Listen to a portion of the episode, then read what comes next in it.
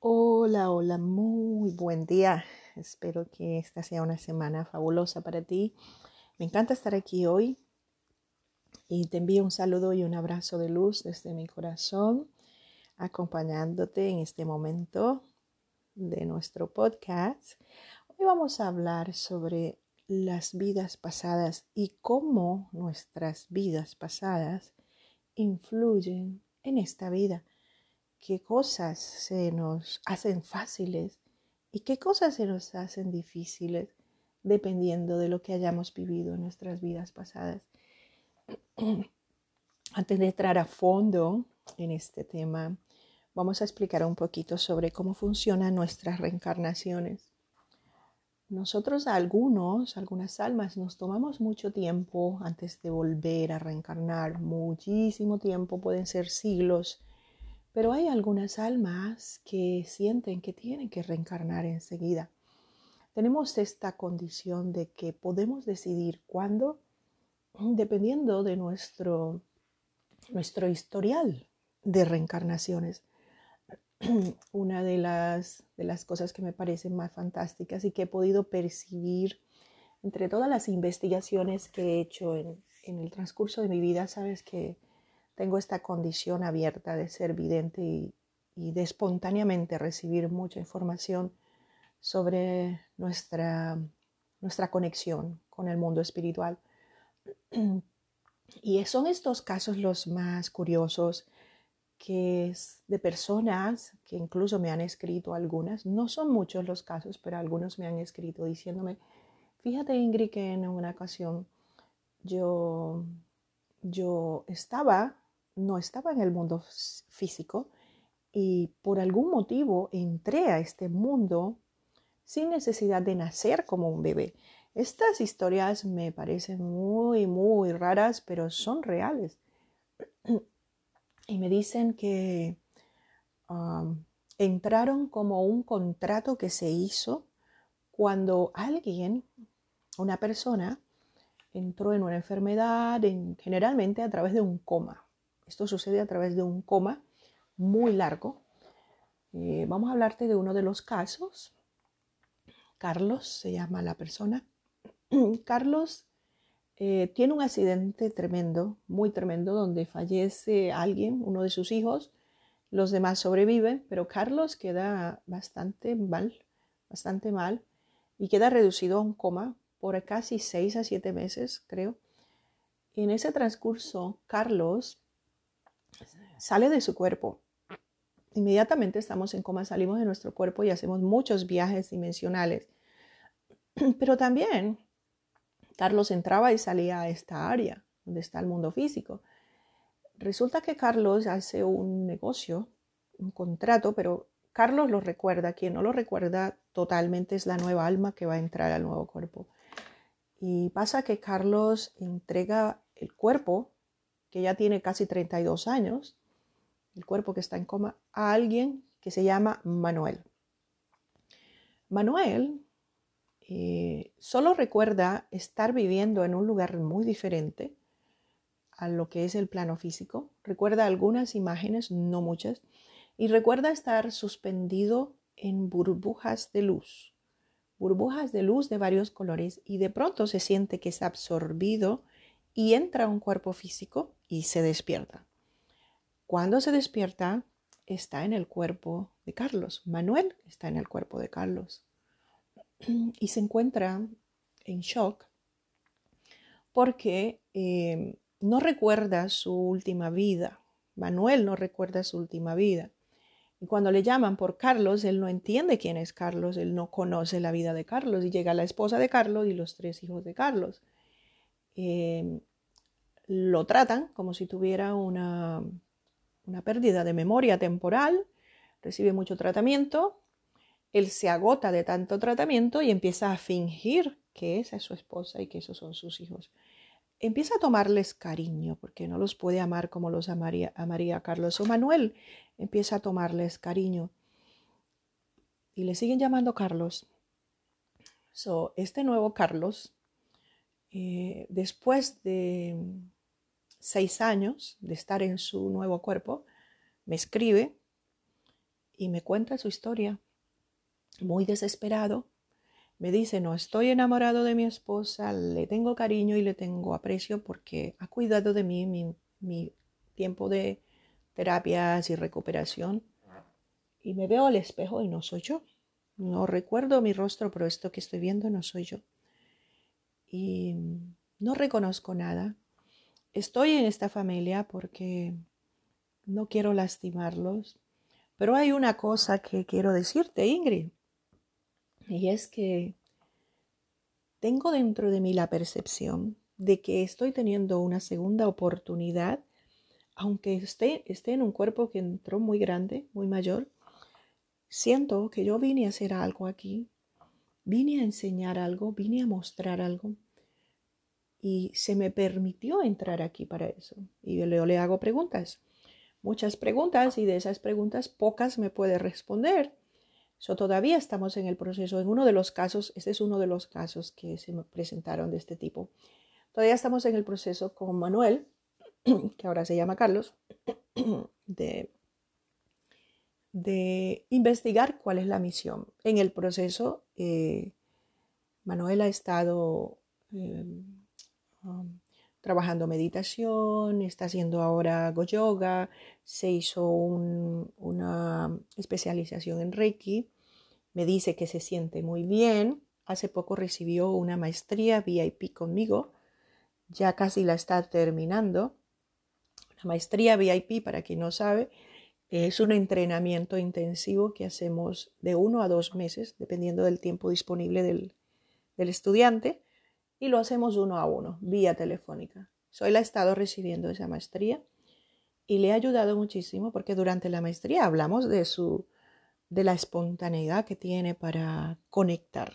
Logra conectar con algunos maestros ascendidos, incluyendo al maestro Jesús, que no se llama Jesús desde el punto de vista que él conecta, pero bueno, ese no es el punto. El punto es que está desarrollando su misión y lo curioso es la manera como regresó aquí. So, estábamos hablando de las reencarnaciones, de cómo suceden.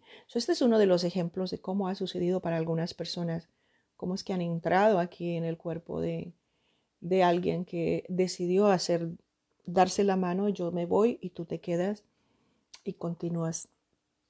Eh, es algo fascinante, pero es algo real. Por otro lado, cuando nosotros decidimos reencarnar muy pronto, a veces decidimos reencarnar en la misma familia y ha sucedido casos que están em, registrados por algunos científicos, por algunos médicos que trabajan la hipnosis, que trabajan en regresiones para investigar un poco más cuando las personas comienzan a tener estas visiones de unas vidas anteriores y de saber quiénes fueron en su vida interior. Eso pasa generalmente en los niños que todavía tienen recuerdos, no todos, algunos. Y pasa que ha habido pequeños niños que le dicen a sus padres, hola hijo. Y le dicen a sus hijos de sus hermanos, ese es mi nieto. Gracioso, ¿cierto? eres nieto, pero también eres tío. Y entonces comienza el niño a expresar toda esta historia que conoce de cuándo murió. Incluso han habido casos de niños que dicen quién los mató cuando alguien los, los asesinado o la manera como murieron y todos los detalles los recuerdan de su anterior vida.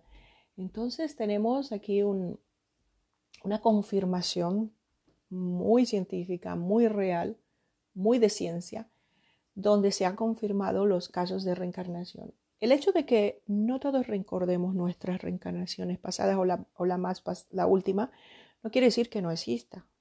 Quiere decir que hemos puesto allí una pared, un bloqueo que no nos interesa, que nos queremos enfocar totalmente en esta. ¿Ok? Pero igual, reencarnar es algo normal en nosotros. ¿Cómo, cómo nos damos cuenta cuando tenemos algunos algunas cualidades de, o las no cualidades de, esta nueva reencarnación. Un ejemplo, esta puede ser tu primera vez que vives en este planeta. También conozco personas que es primera vez que reencarnan en un cuerpo y tienen hábitos de otras especies. Sí, así es.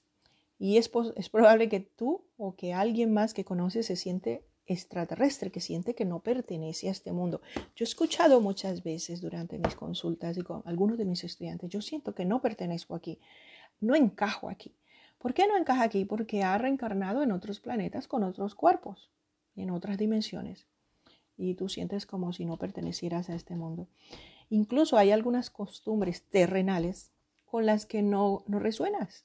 ¿Por qué? Porque son cosas que nunca han sucedido en en la otra especie en la que tú reencarnabas antes. Puede ser una de esas, puede ser el matrimonio o la maternidad. Hay personas que no están dispuestas a pasar por la maternidad o no quieren casarse o la paternidad. Eso es algo natural para la persona que nunca ha reencarnado aquí también. Porque probablemente en la otra especie, se, cuando reencarnaban en otra especie, se procreaban, esa especie se procreaba de otra manera. Eso tú no participas de esta costumbre terrícola, ¿ok? Como el matrimonio, la maternidad y, algunas otras. Em, también la percepción que tienes, que puedes que tengas de, que los, los, que vivimos aquí en la Tierra somos muy psicológicos, somos, muy físicos o somos tal vez emocionalmente muy violentos. Y te tú te sientes muy sensible. Si te sientes muy sensible, es posible también que veas o percibas que los demás vibran en una energía muy agresiva. ¿Por qué? Porque no estás acostumbrado a este, a este tipo de experiencias, no tienes el entrenamiento, no has reencarnado jamás aquí. Incluso a nivel físico, eh, hemos tenido casos también, en mi historia de mi carrera, hemos tenido casos de personas que tienen algunas anomalías en su sistema físico con las que nacieron y que Ah, como quiera que sea, esas anomalías tienen algo que ver con sus registros físicos al reencarnar aquí. Es un poco complicado de explicar, pero sucede, ha sucedido. Em, ¿Qué puede hacer una persona? Vamos a hablar de una persona que, está teniendo esto que no, no, conjuga con el matrimonio, no conjuga con la violencia de aquí, no conjuga con la agresividad, no conjuga con el cerebro reptil de aquí, los que están reencarnando muchas veces aquí bueno, lo que puedes hacer es, em, puedes ser compasivo contigo mismo, puedes ser compasivo con los demás, contigo mismo porque te tienes que aceptar que estás como en un kinder en, este, en, en, esta especie. Pero también compasivo con los demás porque ellos están en, lo que están. Eso es normal. Eso es normal para las especies que, para la especie de este planeta que ha reencarnado una y otra vez. Sí, ya sabemos que todo lo que es violento azota al mundo, pero eso hace que, el universo sea un lugar eh, diverso, diverso, que hay de todo. También es posible que puedes pensar que las relaciones terrenales son algo desconcertantes para ti y que te sientes más a gusto con la tecnología o con la energía de la sanación eh, que te cruzas muy seguido con seres estelares, que son seres estelares, son eh, personas que también están como tú y te sientes como, como en casa con esas personas, ¿ok? Que están recién reencarnando acá. So vas a encontrar un tipo de afinidad, ¿ok? Igual vas a sentir afinidad por el tema de seres que proceden de otros planetas, los cuales también eh, se sienten tímidos cuando reencarnan aquí o con los seres que, vienen de otro planeta, pero que están flotando por ahí en sus naves. Te sientes muy atraído por eso, porque es una curiosidad de saber más sobre, sobre tu pasado, que es algo que ya está en tu ADN. Lo importante es no sentirte incómodo o incómoda en presencia de los terrícolas que ya están establecidos aquí. Em, la recomendación, si ese es tu caso, es que nada, te reúnas con personas que manejan lo que a ti te gusta, con lo que, en lo que tú resuenas más. Eventualmente, después de varias reencarnaciones aquí, vas a, vas a ajustarte. Todos nos ajustamos. La costumbre nos hace ajustarnos. Vamos a dar otro ejemplo de una vida anterior, un ejemplo que hayas vivido en una granja eh, tienes una influencia muy, muy, de muy campesino. Por eso a veces vemos, mira, podemos ver eh, a lo que llamamos las ovejas negras en ciertas familias. hay personas que no se ajustan al patrón de una familia. Vamos a hablar de una familia de, mucho abolengo, de mucha, mucha élite, que tienen muchas costumbres muy altruistas y todo esto, y que son muy adinerados y que tienen unos hábitos diferentes a las personas clase media o clase media baja. Y pasa que tú no te ajustas. Te gusta mucho tirarte al piso, caminar descalzo y odias la corbata. No te gusta el protocolo de la élite. ¿Qué pasa? Que tus vidas anteriores, probablemente la última, eran una granja, o eran un bosque, o eran un desierto, montado en un camello todo el tiempo, al aire libre.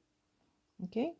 Lo más seguro es que tú hayas disfrutado de esa vida sencilla y feliz y que necesitas sentir de nuevo esa simplicidad. Bueno, también es posible que durante el tiempo que viviste en la granja hayas disfrutado más del calor de una familia numerosa y que ahora tienes poquitos, a veces solo tienes un hermano. Eh, y bueno, preguntándole a los ángeles sobre cómo te podrían ayudar si ese es tu caso. Pues los ángeles nos animan a que te conviertas a ser un ser autosuficiente y a que cultives tu propio alimento. Así, así como lo hiciste en la vida anterior. Si eres una persona que vive en una casa mansión, pues debes tener tierra. Sí, aunque tu familia y los que te conocen te vean como el raro de la familia, porque él no va a ver las obras de artes en el museo, no se, no se reúne para el cóctel de inauguración de cosas y todas esas cosas de protocolo de la élite, tú puedes crear tu granja y trabajar la agricultura. O puedes crear una empresa para trabajar la agricultura. ¿Ok? So, los ángeles te exhortan a que tú vuelvas a entrar en contacto con tus animales, con la naturaleza. Porque como eso formaba parte de tu vida pasada, tu nueva existencia sufrirá menos. Sufrirá menos. ¿Ok? Eh, es posible que las personas hayan, recuerdan a veces, el cuerpo recuerda, este nuevo cuerpo recuerda la manera como murió en una vida pasada. Vamos a, recrear un poquito esto de manera gráfica. Un ejemplo, hablando de la persona que estuvo en la granja. Si durante tu vida anterior tú sufriste un accidente que estuvo relacionado con una máquina agrícola, qué sé yo, eso puede eh, mostrar la aparición de un malestar donde fuiste lesionado en esta reencarnación. ¿Ok? Donde fuiste lesionado. Eh, voy a contarte una historia que, que me ocurrió a mí. Ah, eso fue en el 2004. En el 2004, sí. me recuerdo que estaba trabajando en un part-time, medio tiempo. En aquel tiempo yo trabajaba, atendía público, pero también tenía un trabajo regular de medio tiempo cuidando niños. Recuerdo que mis jefes eran un doctor que era nuclear, un médico especialista nuclear, y su esposa era dermatóloga profesional. Y en una ocasión em, yo le pregunté al doctor, tenía un dolor en una pierna de la nada. En mi pierna alta, el doctor me examinó me dijo, ves al consultorio, mañana antes de venir al trabajo, ves al consultorio, entra al consultorio que te voy a mirar. Me hicieron radiografías, me miraron la pierna, era un dolor impresionante, muy agudo y parecía que me estaba eh, rompiendo algo dentro en la pierna. Eh, incluso cuando caminaba sentía como si tuviera una herida allí. Eh, no solamente mi jefe me revisó, también fui a mi médico regular. mi, mi jefe me dijo, Ves a tu médico regular a ver si es que a mí se me ha escapado algún examen, pero no creo. Ves a ver si él con tu historial encuentra algo. So, mi médico revisó todo, la sangre, todo, todo, todo, y no había nada, nada. Más radiografías, chequearon músculo, bueno, me mandaron a un quiropráctico, masajes, el dolor seguía. So, en una ocasión, saliendo del trabajo, voy en mi auto, dirigiéndome a mi casa.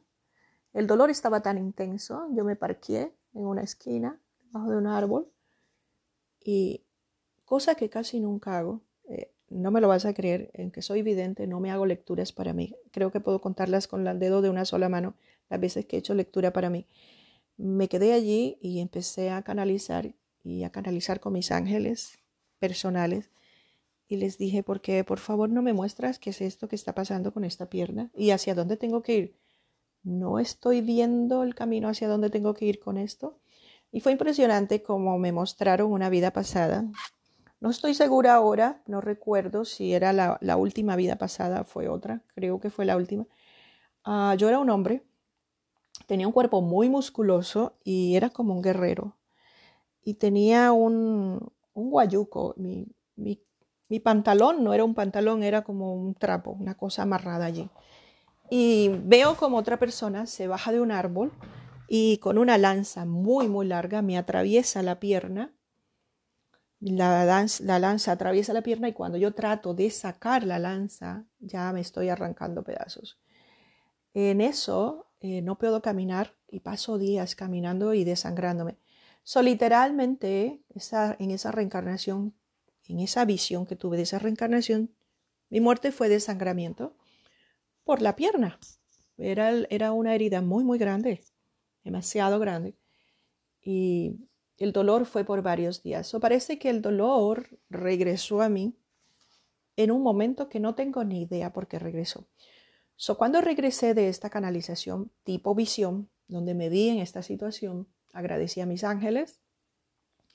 Les dije gracias por esta, este recordar, por esta imagen, por ayudarme a mostrarme esto, que ya está dentro de mí, porque este recordatorio está en mi, en mi memoria interna.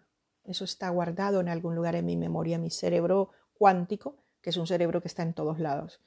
Pero ellos me ayudaron a verlo. Es como si hubieran pasado un velo y pude verlo. Inmediatamente regresé, entendí. ¿Qué hice?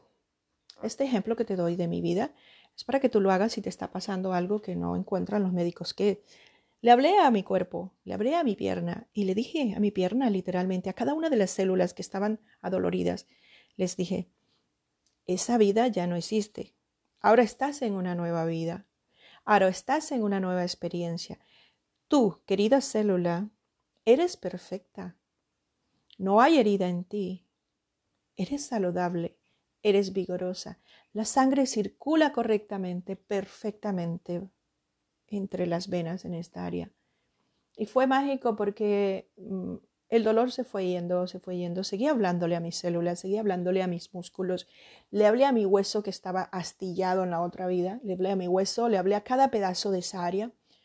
Y le hablé a toda la pierna en total. Y le hablé con amor. Y la acaricié con mi mano. Y la sobé y le dije, tú estás bien, estás en un lugar seguro. Como si fuera un bebé. Como si fuera un bebé que tiene miedo de seguir desangrándose, que está aterrorizado y que está dolorido. Empecé a sobar la pierna como si fuera un bebé y decirle, cálmate, todo está bien, estás en un lugar seguro, estás bien, estás fuerte, estás saludable. Sonríe, alégrate, vive, sé energético, sánate. Y cuando terminé, encendí mi carro, mm, sentí un poco de anestesia allí, como adormilado esta parte, cuando me bajé del auto, yo estaba como a tres bloques de mi casa, seguí conduciendo, entré el carro al parqueadero. Cuando me bajé de mi auto, el dolor se había ido. En un 70%, había una mínima de dolor allí. Pero había entendido que el dolor se estaba disminuyendo porque esta realidad pasada se estaba yendo de esta. Por algún motivo que no comprendemos aún, se nos mezclan realidades y tenemos imágenes de vidas pasadas. ¿okay? Eh, un ejemplo, vamos a dar otro ejemplo de una vida pasada, personas que en una vida pasada han sufrido en una guerra, han muerto en una batalla. So, tu subconsciente te puede revelar si tú eras un soldado, si eras un oficial o si eras un civil que era víctima de esa guerra, de esa batalla. So, esa vida podría haber hecho que te hicieras pacifista ahora te conviertes en un trabajador por la paz o que desarrolles fobia, miedo a los conflictos. Eso te convierte en esta vida en una persona que no es capaz de soportar cualquier signo de violencia o que no soporta cuando alguien le habla en voz alta.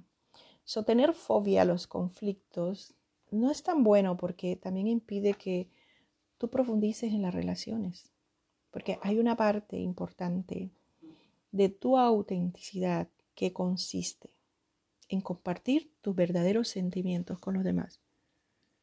¿Ok? eso por esta, bueno, por otra parte, esta vida puede haber llenado tu corazón de ira y de deseos de venganza, pero en ese caso, bueno, tendrías problemas para controlar tu temperamento.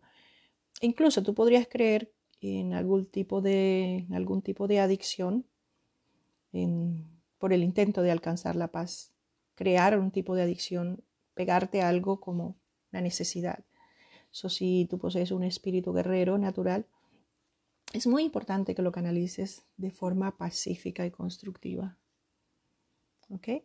Uno de esos ejemplos es ejerciendo una actividad de, pacíficos, una actividad a favor de un cambio social positivo. Eh, te puedes convertir en un abogado de, los desvalidos, en un, portavoz de los desvalidos, el vocero de un desvalido. Bueno, vamos a ver si resuelvo, vamos a pensar en algunos otros ejemplos para que nos quede claro cómo nos influencian los, las reencarnaciones. Un ejemplo cuando en alguna vida pasada tú, tú has sido un huérfano por algunas circunstancias, quedaste huérfano y eso puede provocar un profundo miedo al abandono aquí en esta existencia. Eh, porque a lo largo de una de tus vidas tú careciste de protección, del amor, del apoyo el apoyo que proporcionan padre y madre. Y eso hace que desarrolles una gran fortaleza y una confianza muy sólida en tu interior que te va a seguir acompañando en esta reencarnación, pero también es posible que hayas desarrollado una capacidad para la supervivencia, para la supervivencia, pero que esa capacidad para la supervivencia también es un arma de doble filo porque estos mecanismos de adaptación te ayudan a salir adelante, pero también insensibilizan tu corazón y tus emociones. ¿Cuál es la recomendación de los ángeles si ese es tu caso? Que reconozcas a tu verdadero padre o madre que es Dios. Que también recuerdes que tienes una familia que tú has elegido y esa familia está aquí, pueden ser tus amistades, tus seres queridos, tus mascotas. Porque desde el punto de vista de una verdad espiritual, es imposible quedarse huérfano, porque tu verdadero Padre o Madre Celestial es el Creador y siempre permanece a tu lado. Ahora, si tienes la costumbre de aislarte, sería conveniente que buscaras el apoyo compasivo que proporciona una terapia, terapias emocionales, un consejero, una persona que sea un consejero espiritual, que, que tú valores y que te, que te sientas cómodo con esa persona, que te sientas cómoda con alguien a quien le puedes hablar cosas tan íntimas, tan personales. Buscar ayuda no nos hace débiles, ¿ok? Eh, buscar, buscar ayuda nos hace responsables, porque nos tenemos que hacer responsables de, de nuestros propios, nuestras propias necesidades. Eh, tenemos un, asunto y es que también tenemos necesidad de liberar todas las energías que hayan quedado atrapadas durante varias reencarnaciones, durante varios siglos. Es muy importante, es muy fundamental no tener miedo a sentir esas emociones em, en vez de negártelas a ti mismo, a ti misma. Pero es muy importante saber que no debes recrearte en tu pasado, ni obsesionarte por el pasado, tengo personas que están obsesionadas, son muy pocas, pero en, mi, carrera, por todos estos años, han aparecido personas que están desesperadas por saber quiénes fueron en otras vidas, qué sucedió en otras vidas. Eso no te importa ya porque eso no está aquí en el presente. ¿okay? Eh, tú no debes recrearte en ese pasado ni obsesionarte con él. Tienes que hacer un descanso cada tiempo, cada vez que regresas a una realidad. Ese descanso te sirve para concentrarte en tu vida actual y tú tienes que cumplir con tus obligaciones las más apremiantes que tienes aquí. ¿Ok? ¿Por qué tienes que cumplir con eso? Porque es de ese modo que puedes alcanzar cierto equilibrio a medida que tú vas sanando paulatinamente todas esas emociones de las reencarnaciones pasadas, porque esas, eh, esas emociones hay que sanarlas y no se trata de reprimirlas, se trata de fluir con ellas,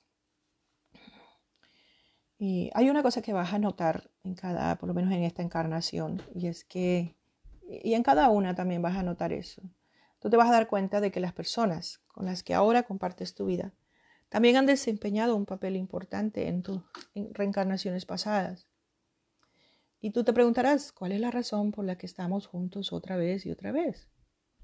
Bueno, eso podría ser que existe una fuerte conexión entre almas, un amor impedrecedero o la necesidad de resolver algunos asuntos pendientes.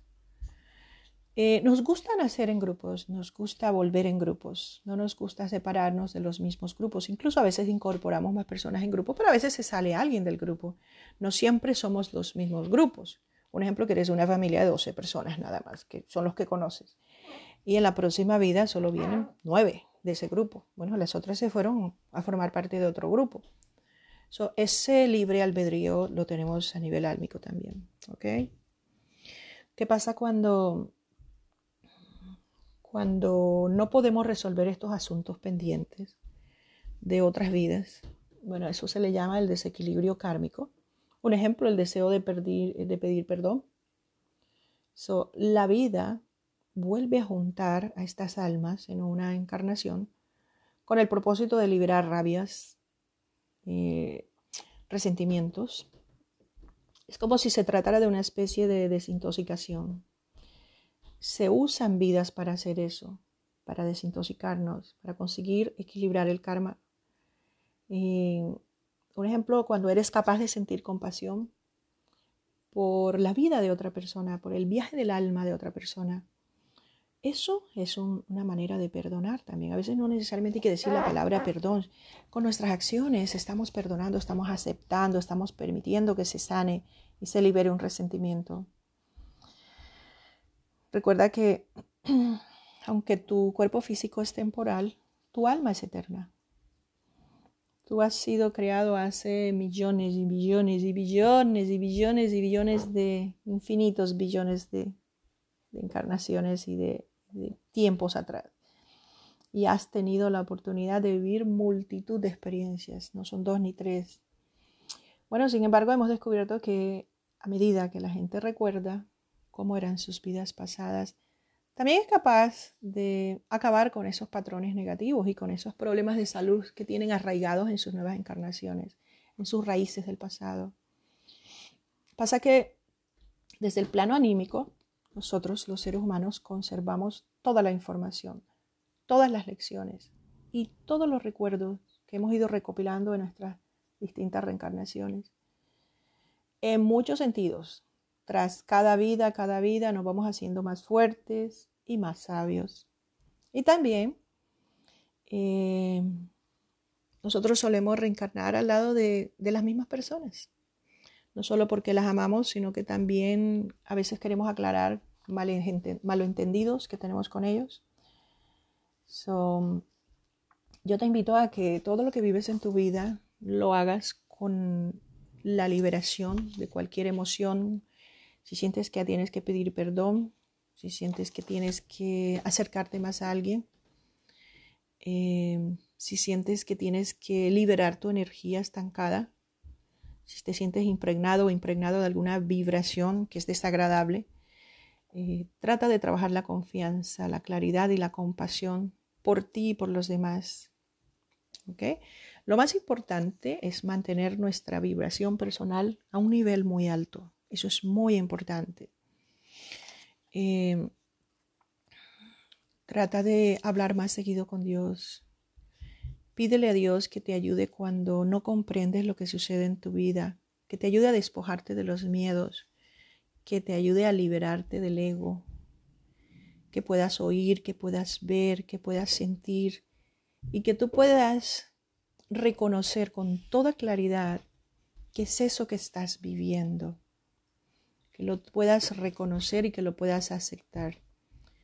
Y nada, te deseo que, este, que esta educación que hemos entregado hoy, que esta información eh, sea placentera y sea aclaradora en tu vida.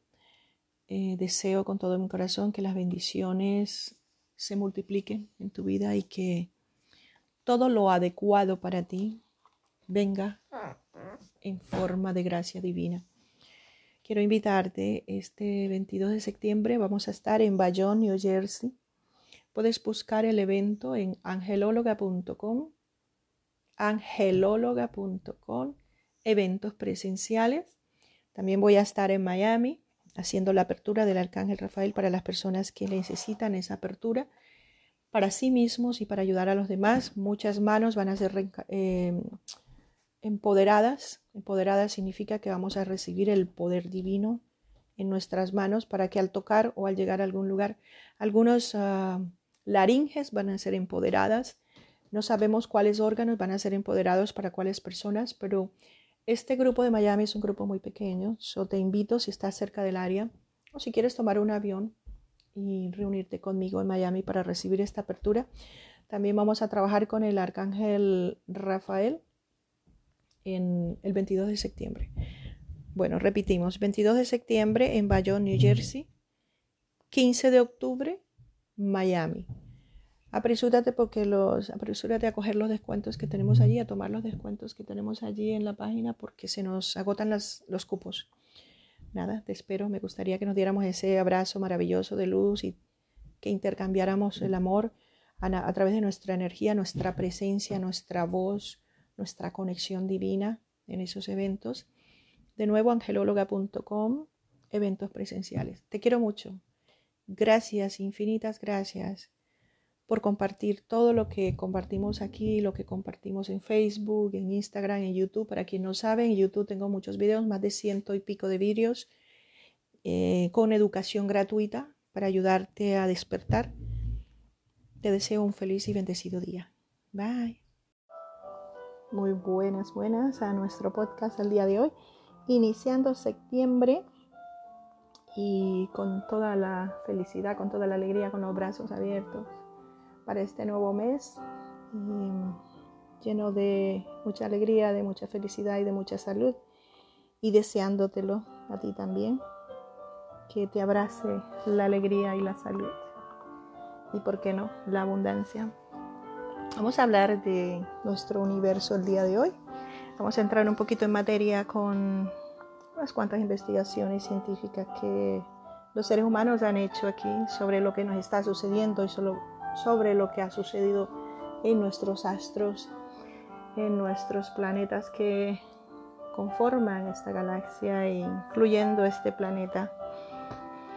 Se cree que el universo y Creo que todos vamos a estar de acuerdo con esto. El, universo tiene un diseño inteligente y parece que se complementa a sí mismo, que se soporta a sí mismo, que se crea a sí mismo. Y esta noción de que, el universo fue diseñado por una fuerza inteligente es realmente lo que ahora mismo está uniendo a todas las personas, tanto cristianos, religiosos y científicos porque este plan inteligente realmente eh, termina con una, una polémica de no saber. Realmente la ciencia no sabe exactamente dónde se originó este universo. No nos puede dar una teoría establecida y definida.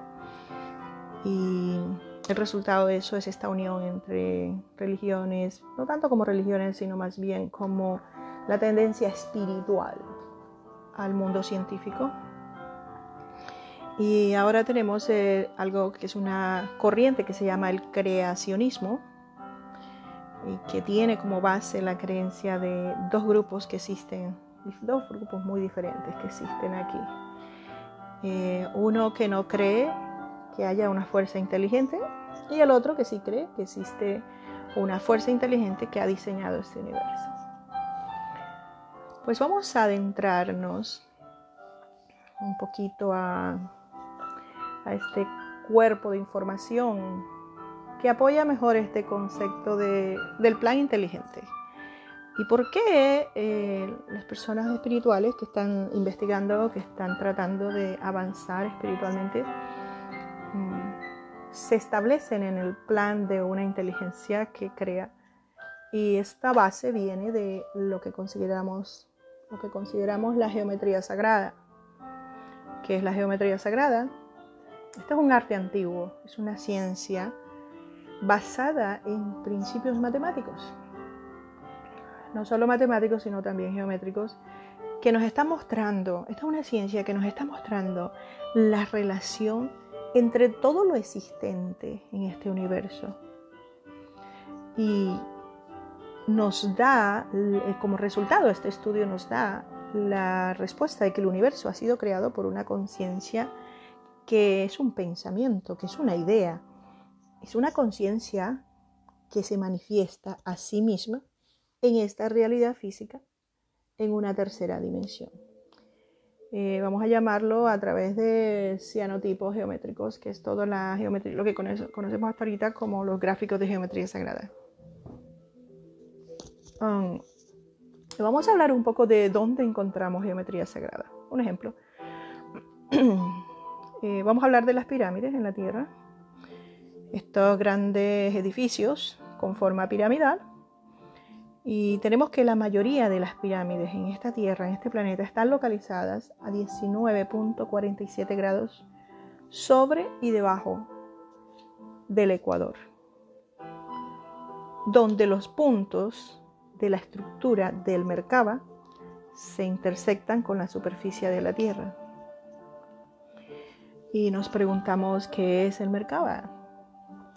El Merkaba es una figura también que se manifiesta en, muchos aspectos de este universo. estos puntos eh, donde se localizan estas pirámides han tenido una gran cantidad de visiones, personas que han visto ovnis, a lo que llamamos las naves extraterrestres, porque no las reconocemos como nuestras, no se parecen a las que nosotros normalmente conocemos. ¿Qué pasa? Que también te voy a dar un poco de información de lo que está pasando y de lo que ha pasado por los últimos, um, para mí que son como los últimos 60 uh, años, se ha incrementado esta cantidad de imágenes, cantidad de investigación, cantidad de visiones. Visiones, no estamos hablando de visiones imaginarias, sino de visiones reales que han podido ser fotografiadas. Vamos a hablar de las imágenes que vemos en el sol. Estas imágenes que hemos visto en fotografías, en videos, también tiene erupciones, tenemos erupciones. Mm, cuando el Sol está teniendo erupciones, mm, la masa coronaria del Sol también se localiza a 19.47 grados sobre y debajo del Ecuador. esta es otra coincidencia de un universo que parece que sincroniza, que parece que se pone de acuerdo en ciertas medidas.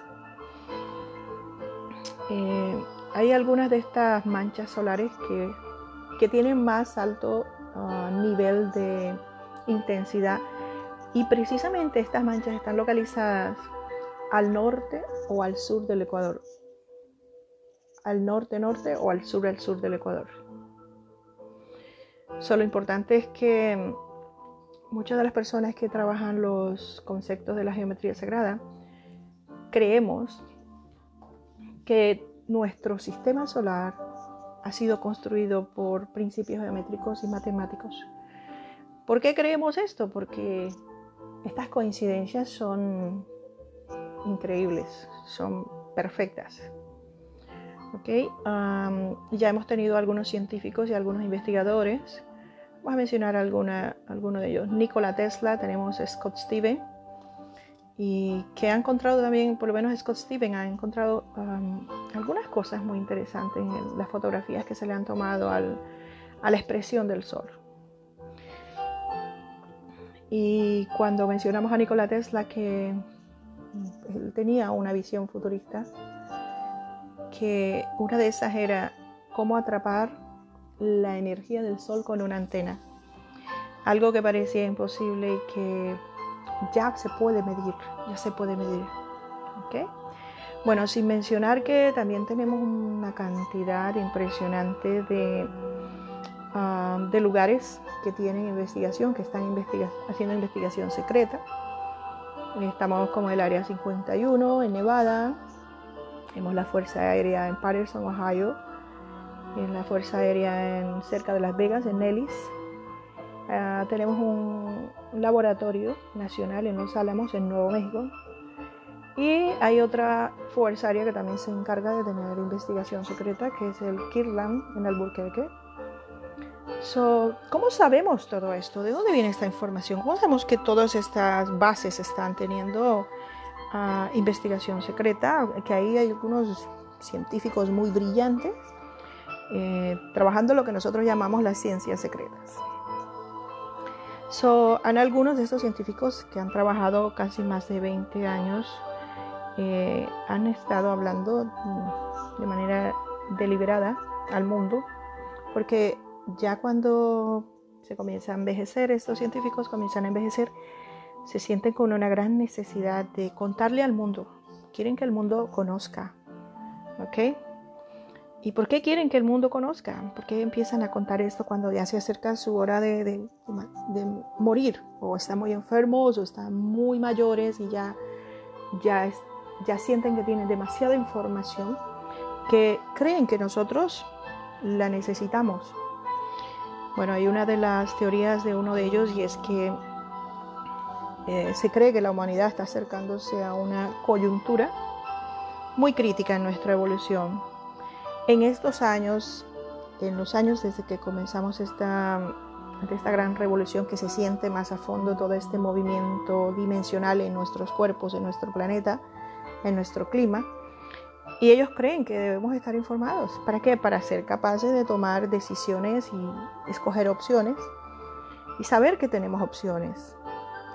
Eh, bueno, lo, curioso es que toda esta información que ha sido divulgada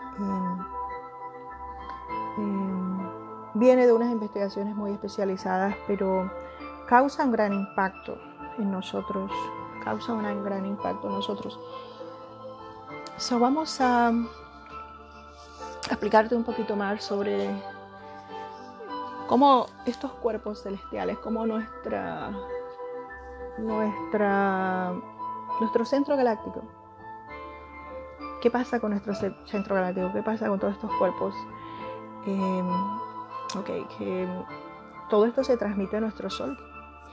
Eh, Vamos a hablar de los cuerpos celestiales, pero cuerpos celestiales no solamente estamos hablando de los planetas que vemos, también existen unos cuerpos celestiales que son otros planetas que no vemos y que transmiten a nuestro centro galáctico hacia el Sol. ¿Y qué pasa cuando se transmite algo al Sol, una información al Sol? También se transmite a la Tierra.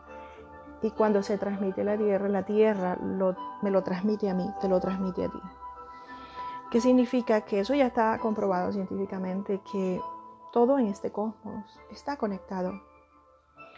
Bueno, es un poco complejo de entender, pero si miramos la imagen de, de nuestra relación a nivel de resonancia con nuestro Sol, con nuestro centro galáctico, con las supernovas, a medida que nosotros entendamos que estamos conectados a todo el universo, nosotros podemos volvernos más participantes, ser unos participantes activos y conscientes en este universo. Para mí esto significa que realmente este cambio no nos está pasando a nosotros, sino que nosotros estamos ayudando a crear ese cambio, porque nosotros jugamos un rol en la creación permanente de este universo y de nuestro futuro. Y yo realmente creo que no es solo en nuestra galaxia, sino quizás en el universo entero y de allí que este tema lo escogí porque me ha escrito muchas personas diciéndome que están experimentando muchos síntomas de cambio. ¿Qué significa eso? Que el cuerpo humano se está siendo transformado. Algunos me dicen que experimentan dolores de cabeza y que los médicos no encuentran de qué dónde viene, que es fatiga, sonidos, vibraciones, explosiones de vibraciones que nadie alcanza a escuchar y que solo algunas personas las están escuchando algunas son sensaciones eléctricas, donde en los miembros, en tus piernas, en tus brazos, en tu columna. A veces se, se siente como, como estos síntomas de la gripa. Es un tipo de sensibilidad que se va incrementando, que se va incrementando. Y una de las cosas que más marcadas están sucediendo a un nivel de un porcentaje muy alto son estos sueños intensos, que comienzas a desarrollar una intuición fantástica y muchas personas, tengo que contarte, muchas personas se han adaptado tanto a esta intuición que ni siquiera la notan. Es como si supieran lo que va a suceder en media, suceder en media hora y no se han dado cuenta que ya lo sabían.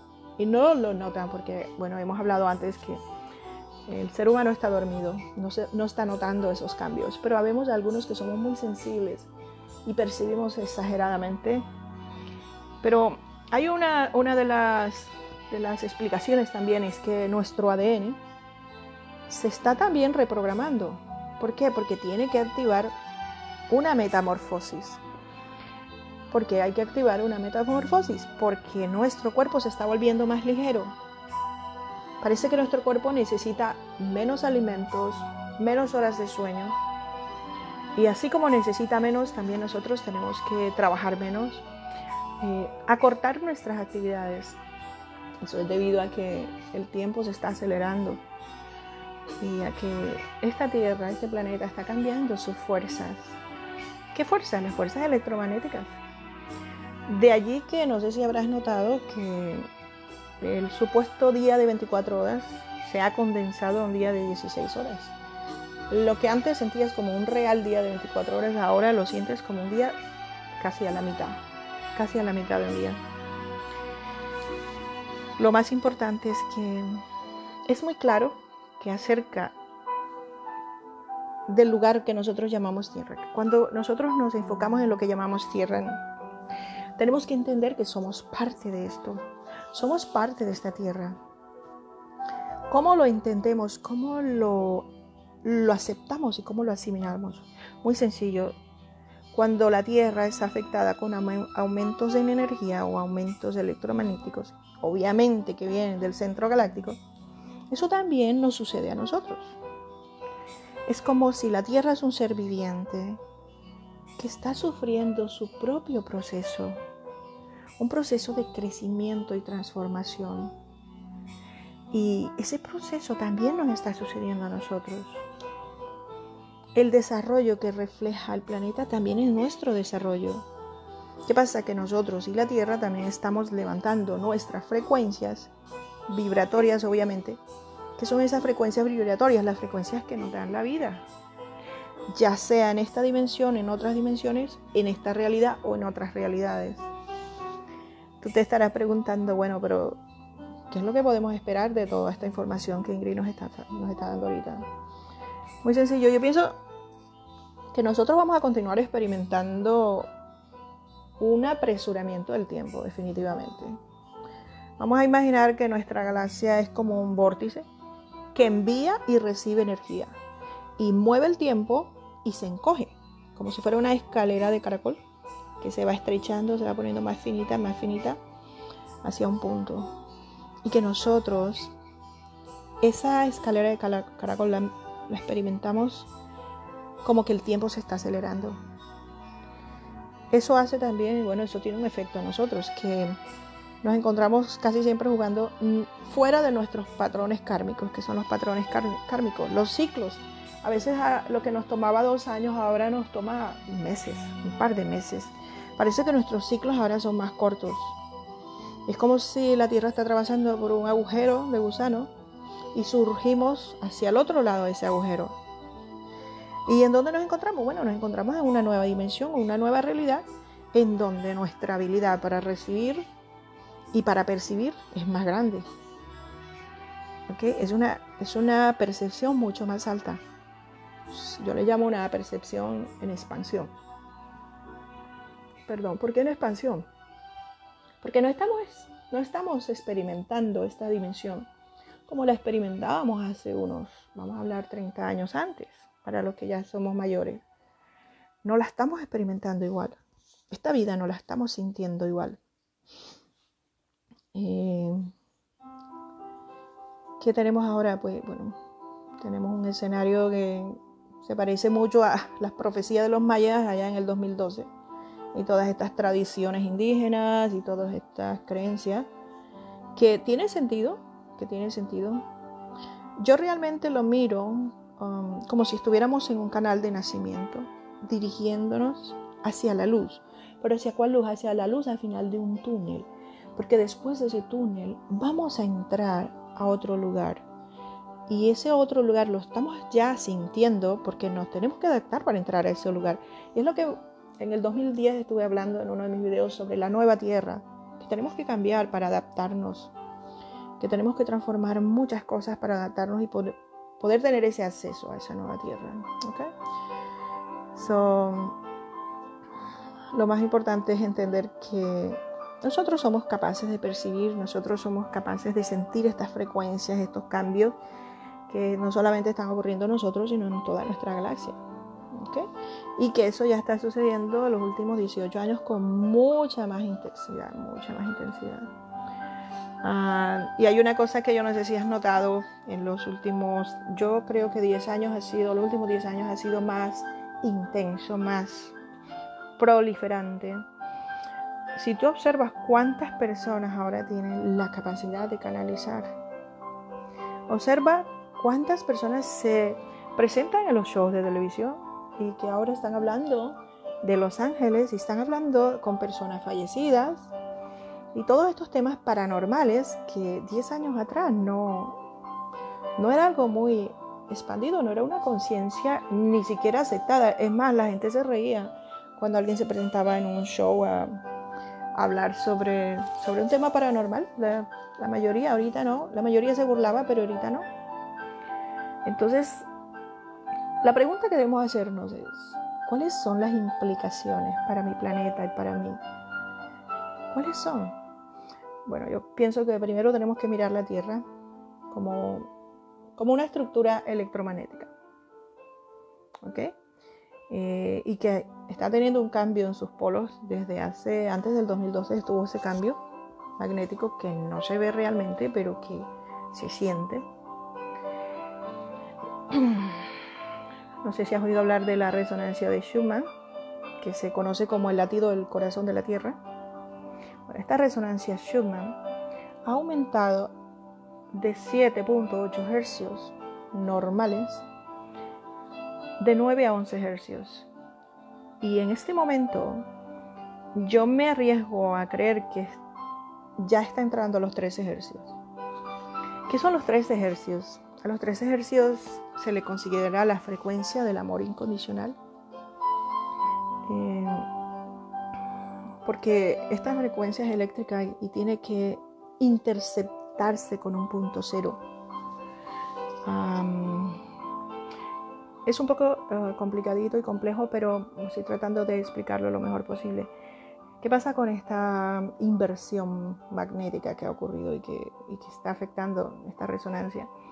Bueno, esta, esta inversión magnética está conectada a los ciclos galácticos, a los ciclos solares y a los polos electromagnéticos de la Tierra, que van a ir cambiando a medida que nos acerquemos a ese punto cero.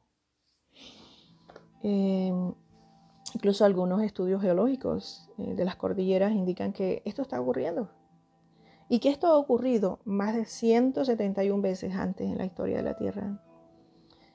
Eh, sin duda alguna hay muchos, muchos científicos en este planeta que están tratando de rastrear esos cambios eh, porque se creen y se están viendo muchas modificaciones y muchas transformaciones. Es que esos cambios están sucediendo ahora.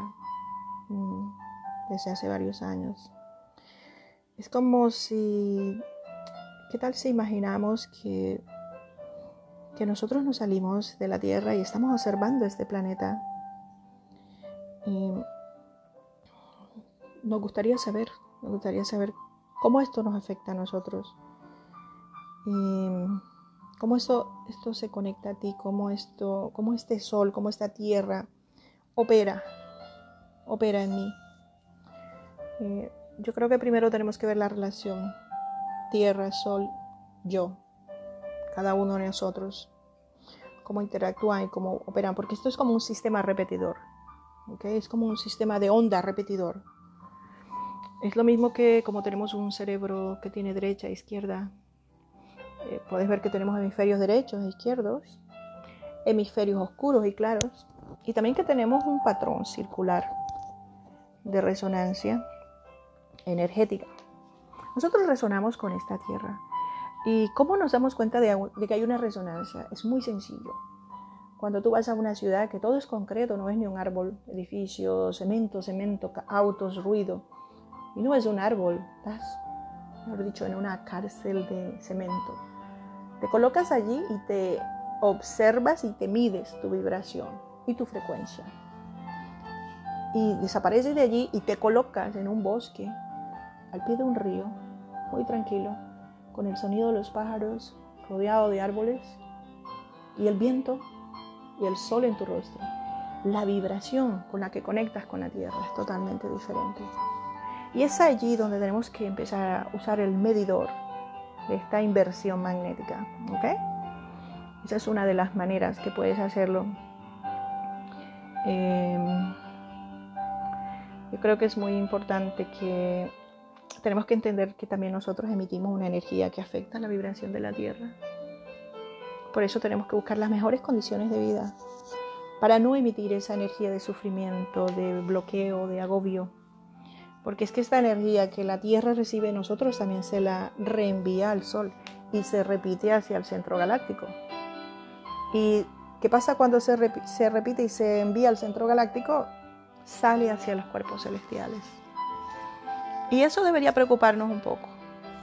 Debería preocuparnos un poco el rol que estamos, eh, este rol que estamos cumpliendo nosotros en esta creación de este universo y cómo, cómo participamos. ¿Ok? hablado tantas cosas hoy. Eh, ¿Cómo podemos eh, sentir la más alta energía de esta galaxia? ¿Cómo podemos hacerlo? Bueno, en este momento los científicos creen que la energía de onda torsión, la que hemos hablado, se repite, no solo existe en el ADN, sino que nuestro ADN es una unidad de disco duro. Se le llama la energía de torsión. ¿Qué es la energía de torsión? La energía del amor. Esta energía del amor actúa con nuestra alma y con nuestro corazón y la energía de nuestra alma y nuestro corazón organiza la energía de onda de torsión y le dice al ADN qué es lo que tiene que crear, cómo se coloca, si se enferma, si es saludable, en qué sentido vibra. Y es importante entender que esta es nuestra realidad, que esto es lo que somos. Ya nuestros, nuestros pueblos indígenas, nuestros ancestros, supieron todo esto, ya ellos lo sabían, ya lo entendieron todo. Bueno, hay una de las maneras más fáciles para activar el ADN y es acelerar la ascensión. Hemos hablado en algunas otras ocasiones el, el famoso despertar, es una aceleración de nuestra ascensión. Ok, mientras la Tierra, mientras la Tierra pasa a la zona de alta energía de esta galaxia, ¿qué tenemos que hacer? Tenemos que declararnos, declárate, yo me declaro un maestro en control un amo. Yo soy un rey. ¿Qué es lo que debo decir? ¿Y a quién se lo debo decir? Muy sencillo, tú necesitas estar solo y con una intención pura. Solo tienes que decir, venga a mí, la familia de mi espíritu, y me declaro mi maestro. Porque cualquier cosa que tú dices, eso va a ser. Entonces el, yo creo que el comienzo para reescribir todo lo que nosotros llamamos el registro acásico, nuestras historias de reencarnaciones pasadas, eh, vamos a hablarle fuertemente a nuestras células, que puedan oírnos, pero también vamos a hablarle al aire, porque el aire es un transportador. Eh, para quien no sabe que la energía de la Tierra responde a la voluntad del humano, responde a lo que hablamos, responde a lo que sentimos, responde a lo que pensamos. So declárate en este momento que renuncias a las viejas creencias y que estás creando un nuevo yo, un nuevo tú, un nuevo maestro. Y si tú quieres pedir por toda la humanidad para que cada persona, cada ser humano, reclame al maestro dentro de sí mismo, empieza a hacerlo también. Tú también puedes dar como un voto de señorío, como una autorización, para que estas energías que están dentro de ti cambien, para que se abra esta caja de herramientas, para que comencemos a activar los niveles de ascensión de nuestro ADN. ¿Qué es lo que queremos todos? Un planeta pacífico, que se comience a generar, que se comience a abrir este planeta pacífico. Sí, ese planeta ya existe, pero solo unos pocos lo van a atravesar. Y luego más y más van a escoger atravesarlo. Más y más personas lo van a hacer. ¿Ok? So, tienes que activar lo que llamamos nosotros el tercer hilo de tu ADN. Em, todo esto al mismo tiempo que cambiamos, nosotros también cambia nuestro sistema solar ¿okay? y nuestros planetas. Un ejemplo, te voy a dar un poquito de información sobre cómo están cambiando nuestros planetas y nuestro sistema solar, descubierto oficialmente por los científicos, eh, que han habido unos cambios muy significativos, muy significativos. un ejemplo, el campo magnético del Sol es más de 230% más fuerte de lo que era al principio del siglo XX. Eso es inmenso. Y que la, la actividad energética que tiene el Sol ha estado aumentando desde ese tiempo. Lo que quiere decir que hay una actividad frenética, hay una actividad frenética allí en este sol que, que lo que, bueno, una cosa que más me da risa es que eh, la NASA oficialmente tenía unas predicciones, está quedando muy mal porque el sol está, se está comportando de una manera que no era lo que se esperaba, no era lo que se esperaba. Bueno, tenemos a Venus. Venus ahora está brillando. Venus ahora brilla, Venus no brillaba antes. Venus está brillando en la oscuridad. Tenemos al planeta Tierra. Eh, la superficie de la Tierra se volvió más oscura de un 4 a 6% y vamos a un 8%. Eso empezó en 1994. ¿Okay? Pero en 1994 comenzó a aclararse de nuevo. O sea, se oscureció perdón, me equivoqué. En 1960, la superficie de la Tierra se volvió más oscura, de un 4 a un 6%. Y aproximadamente en 1994, lo que quiere decir que son como 34 años después, se comenzó a aclarar de nuevo. Ahí es donde los científicos comienzan a hablar de este recalentamiento global.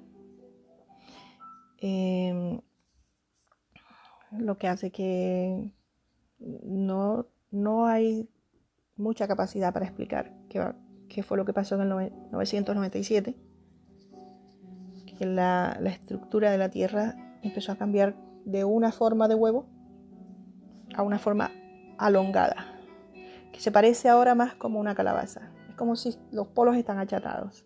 Es como si la Tierra ya no es, es, una calabaza, parece una calabaza. Eso es otra cosa que no hay explicación los científicos no la pueden explicar. Así que ahí fue donde se, bueno, están avergonzados porque sus predicciones no, no, no tenían sentido. Vamos a hablar de Marte. Marte también. La densidad atmosférica de Marte subió un 200 en 1997. Júpiter. El tamaño del campo magnético de Júpiter es más del doble desde 1992. Vemos el cambio en Saturno, el cambio en Saturno.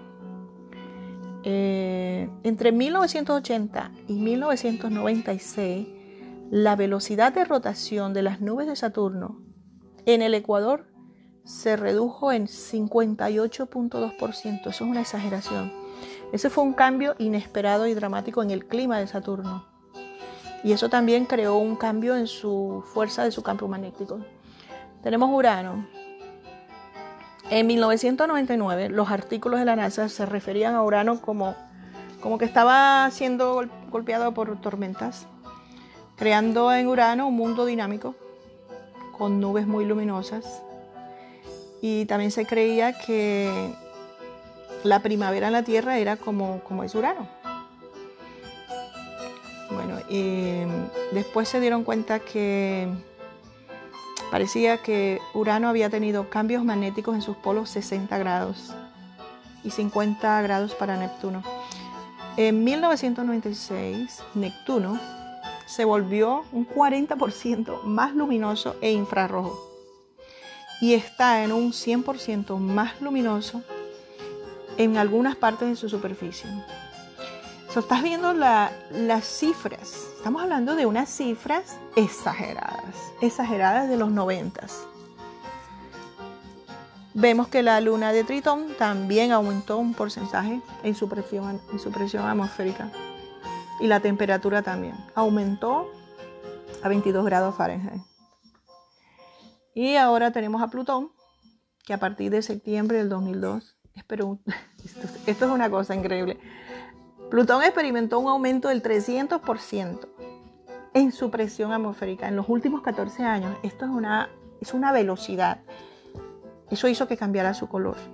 Ahora es más oscuro. Bueno, para mi gente con su mente científica que quiere explorar un poquito más esta información sobre los planetas, la tomé de David Wilcock, no sé si lo conoces, David Wilcock, eh, que ha investigado profundamente los cambios en uno de sus libros. Eh, David nos dice que que él y algunos otros eh, investigadores han encontrado y han descubierto que los altos niveles que, de energía de onda de torsión que está emanando de este, de este universo, de este tiempo, que es tridimensional y que también que se puede activar un salto hiperdimensional. Em, eso, eso es algo que se puede asociar con los viajes en el tiempo. Bueno, tenemos aquí otro poco de información para quienes quieren leer. A David Wilco lo puedes buscar en español también. Te voy a deletrar el, apellido David como David Wilco, W-I-L-C-O-K.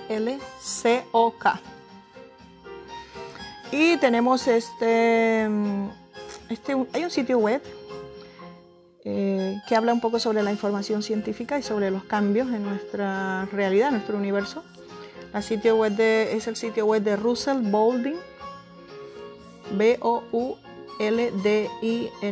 No recuerdo si está en español o inglés, no recuerdo.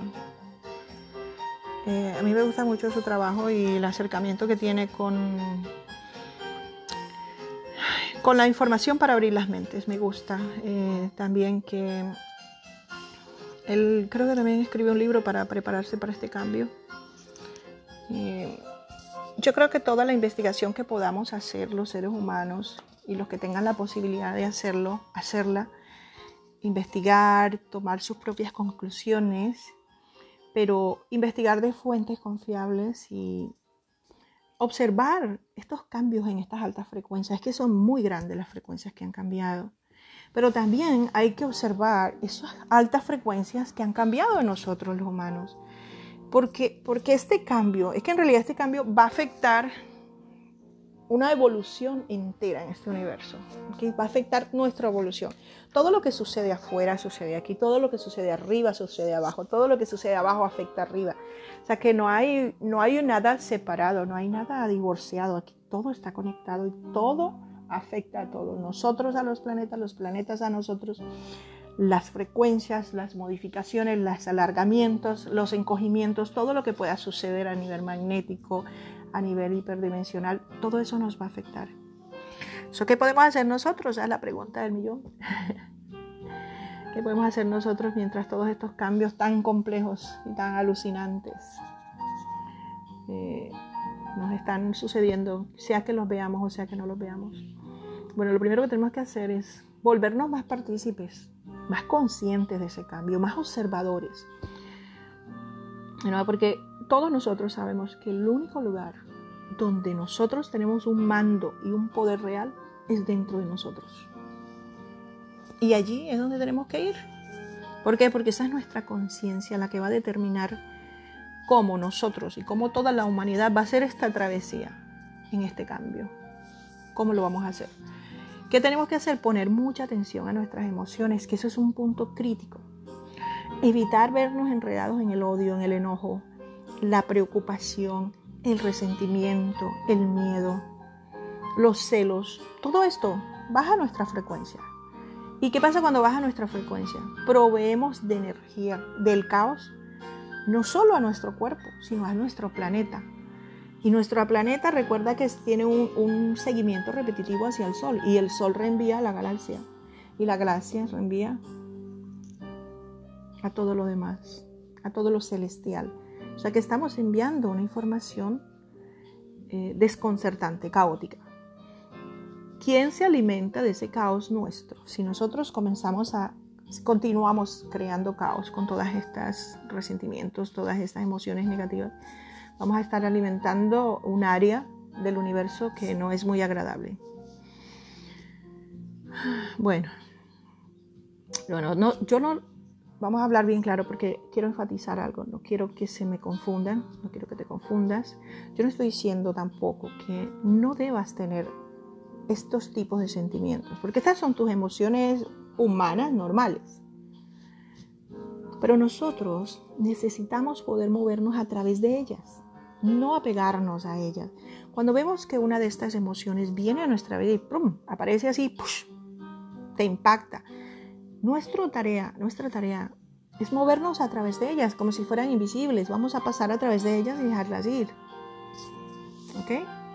Es muy importante que hay algo que la mayoría de estos científicos y estos estudiosos nos han enseñado en todas estas investigaciones y en toda esta relación que tenemos nosotros con estos cambios físicos en nuestro planeta, en, perdón, en nuestra galaxia. Y es que es muy importante, supremamente importante que la humanidad no se divida, que no se desintegre, que seamos una, una sola cosa, una sola cosa. Yo no sé si tú ya, ya, ya has visto, has sentido esta división, porque hay una división impresionante. Eso es lo que nosotros llamamos las fuerzas de la luz y las fuerzas de la oscuridad. La verdad, mira, la verdad es que yo creo que lo que realmente nosotros estamos viendo es un forcejeo entre dos caminos espirituales. El servicio a, ti mismo, que es el servicio de la vanidad y el materialismo, y el servicio a los demás. ¿Qué pasa cuando escojo el servicio hacia, hacia mí mismo?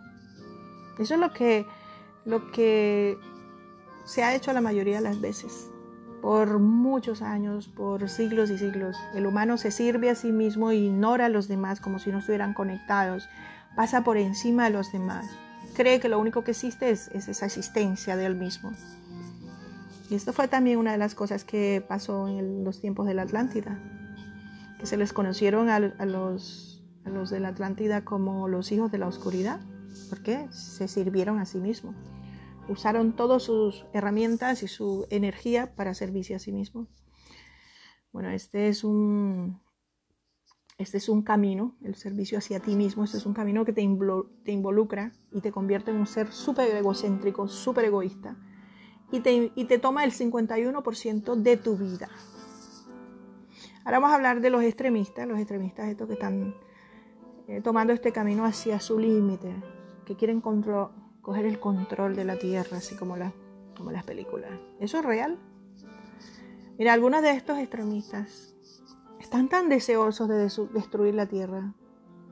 La quieren destruir si no toman el mando. O sea que están ciegos. Se olvidan que si destruyen la tierra, se destruyen ellos mismos. O sea, no les importa. O toman el mando o destruyen la tierra. Y lo estamos viendo en estos tiempos. No vamos a enfocarnos mucho en en la exageración, pero sí está sucediendo. La oscuridad está atacando porque va a haber un cambio y el cambio es muy tangible, se está notando. Eh, aquí vemos la cantidad de incendios, aquí vemos la cantidad de balaceras que se han manifestado. Todo eso es parte de esa, de esa oleada de oscuridad. Eh, bueno, cuando se toma el camino también del servicio a sí mismo, eh, se pierden los principios de la ley de la unidad. ¿Okay? So vamos a escoger, vamos a ver qué pasa cuando escogemos el servicio a los demás.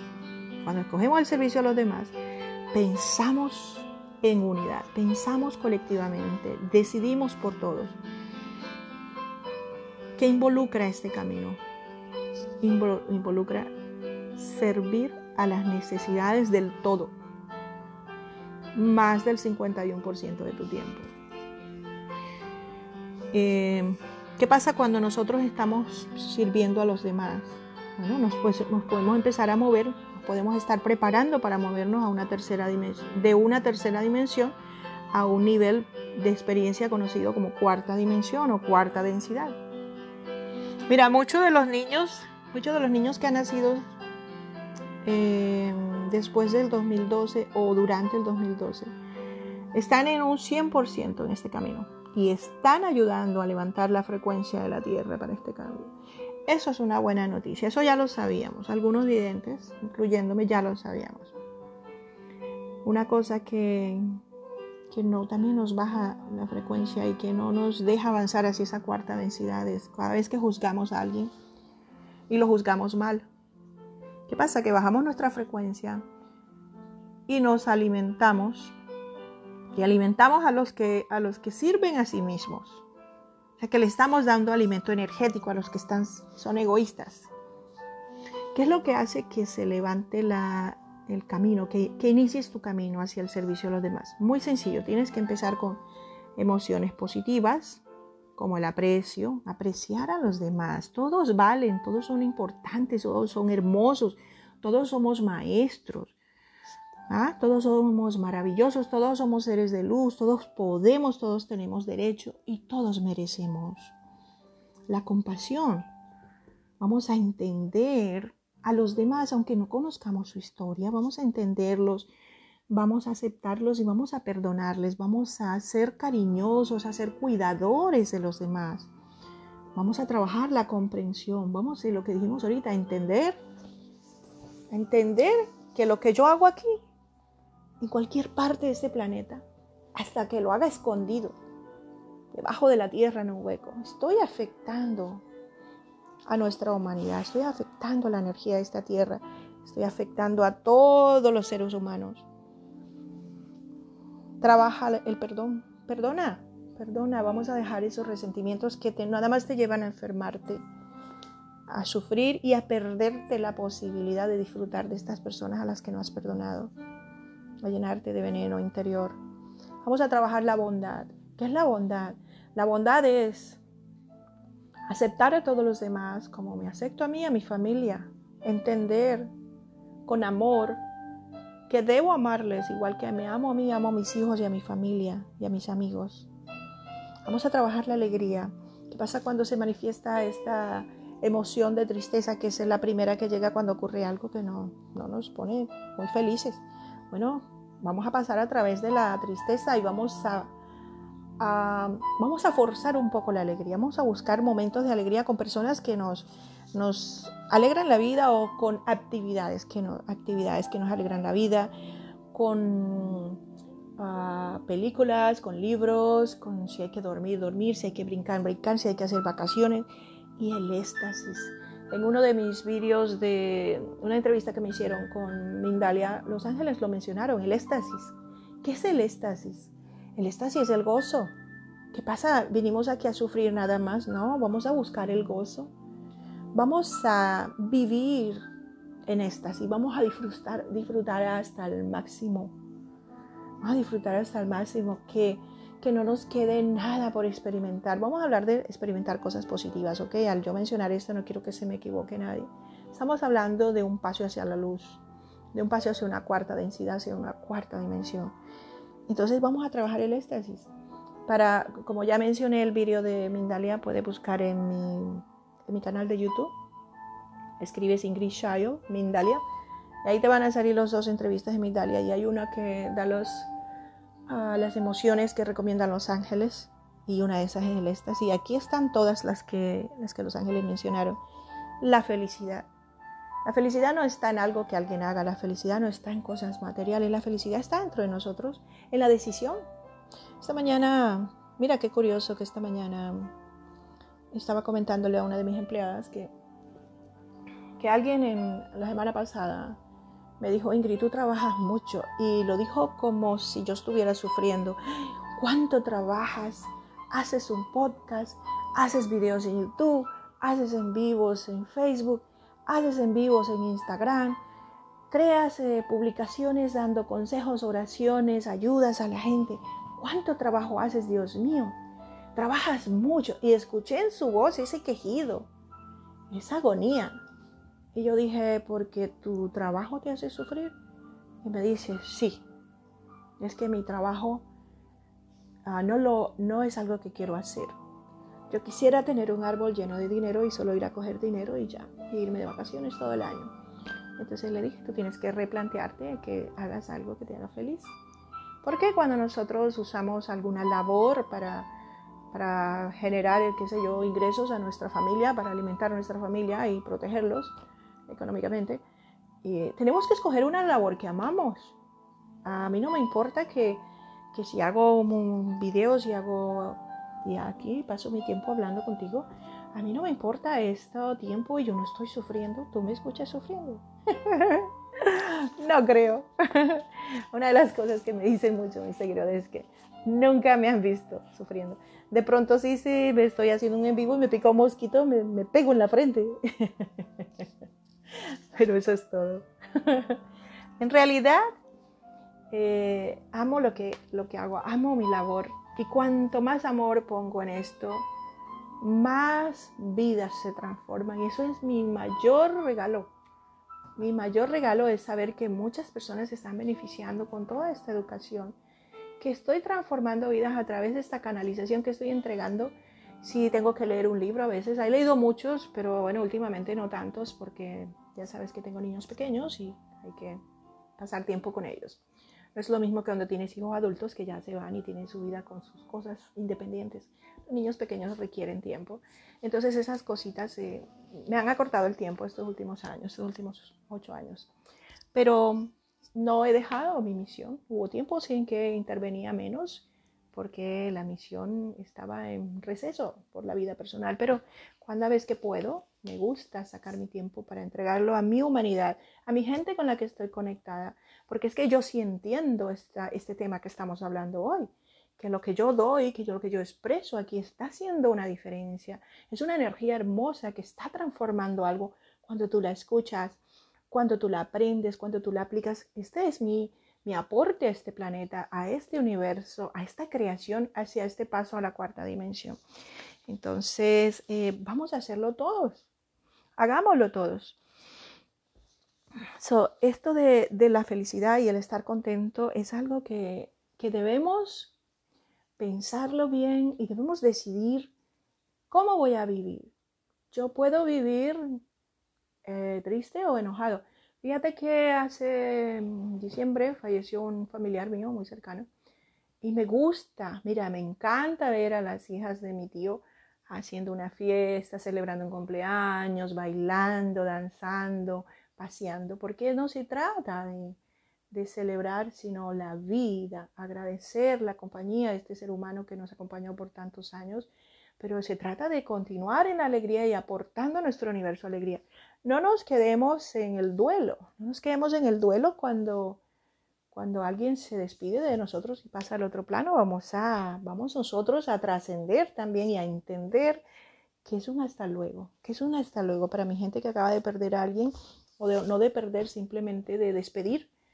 Eh, sí, es una temporada de vacaciones que se va a nuestro ser querido porque allá nos vemos todos en esas vacaciones un día. Eh, eventualmente vamos a estar allí, ¿ok? Entonces no, no nos ahoguemos en, algo que nos produciría eh, una energía de una fuerza negativa que nos enfermaría. Vamos a crear estas energías que alimentan las fuerzas de la luz. ¿Cómo lo hacemos? Muy sencillo. Vamos a servir a las necesidades de los demás, sin ser codependientes tampoco, ¿ok? Tenemos que hacerlo de una manera que nos haga feliz a nosotros y que aumente nuestra frecuencia. No es que ahora nos vamos a ir a, así agotados y todo esto, así como, como se enseñaba antes espiritualmente, que esos grandes sacrificios donde tú te ibas así arrastrando, agotado, pasando hambre y todo esto para hacer algo, no, tú no estás siendo feliz, tú tienes que ser feliz. Cuando tú haces algo por los demás, tú también tienes que disfrutarlo, ¿ok? No puedes hacer esos sacrificios de dolorosos, ¿ok? Pero eh, vamos a verlo esto como, como un desafío, porque aquí el desafío es saber equilibrar las necesidades, las tuyas y las de los demás, ¿ok? Que tu cerebro deje ese cambio de dualidad, que, que elimine esa dualidad y que se convierta en un todo o en un nada. No, vamos a dejar que todo se adentre en nuestro pensamiento y que la conciencia y la percepción que tengamos sea una alma grande. No somos, yo no soy un alma y tú otra, no. Todos somos una gran alma de conciencia multidimensional. Em, bueno, obviamente que ya es decisión tuya qué camino vas a hacer, seguir, si el servicio a ti mismo o el servicio a los demás. Eh, igual el servicio a los demás se está acelerando y eso es muy visible em, porque lo vemos allá afuera. Ese es un, reflejo de estas batallas eh, de la oscuridad, de la luz. Tú sabes que se consideran como batallas de la fuerza oscura y de las fuerzas blancas dentro de nosotros. Pero también tenemos este trabajo que se le llama el trabajo exterior. ¿Qué es el trabajo exterior? Este es un trabajo que involucra actos conscientes, decisiones de hacer cosas. Eso son como herramientas de bondad para ti y para los demás que se puede hacer. Una cosa que podemos hacer son nuestros nuevos hábitos. Irse temprano a la cama. Suena, suena raro. No contestar teléfonos en la noche. Apagar la televisión. ¿okay? ¿Qué hacemos en vez de hacer de, esos hábitos antiguos? Vamos a leer, vamos a leer cosas inspiradoras, vamos a meditar, vamos a orar, vamos a tomar baños relajantes, vamos a ver videos que inspiran, películas de, de, inspiración espiritual, de inspiración de crecimiento personal. Eso es lo que vamos a hacer. Ese es un gran cambio. Esas son cosas para hacer en el exterior. Cosas que puedes hacer para los demás. ¿Qué puedes hacer en tu comunidad? Vamos a ofrecernos cuidar a los niños de un vecino para que ellos se puedan tomar un descanso. Eh, vamos a, esconder, a escribir notitas de amor en el almuerzo de los niños o en los bolsillos de un compañero de trabajo, cositas de eres un buen ser humano, me gusta trabajar contigo, cosas así. O a escribirle una carta a un maestro o al ministro de la iglesia, diciéndole que sus actos de bondad representan algo importante en tu vida, cosas así.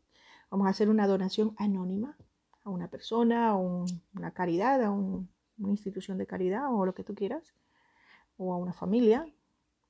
Puedes inclusive comenzar una fundación para recaudar fondos para una causa noble, para un tipo de investigación de una enfermedad. hay muchas causas ahora para tú poder eh, intervenir de manera positiva en el mundo de los demás. ¿okay? Incluso puedes organizar con tus amigos, con tus compañeros de trabajo para recolectar ropa usada, dárselo a los albergues, a las personas que no tienen hogar. Pídele a tus hijos que revisen los juguetes y que donen algunos a los niños menos afortunados.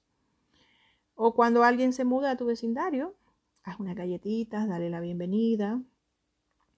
Eh, si tú riegas tus plantas y tu vecino no ha regado, rígale las plantas. Si tú barres tu antejardín, bárrele el antejardín a tu vecino.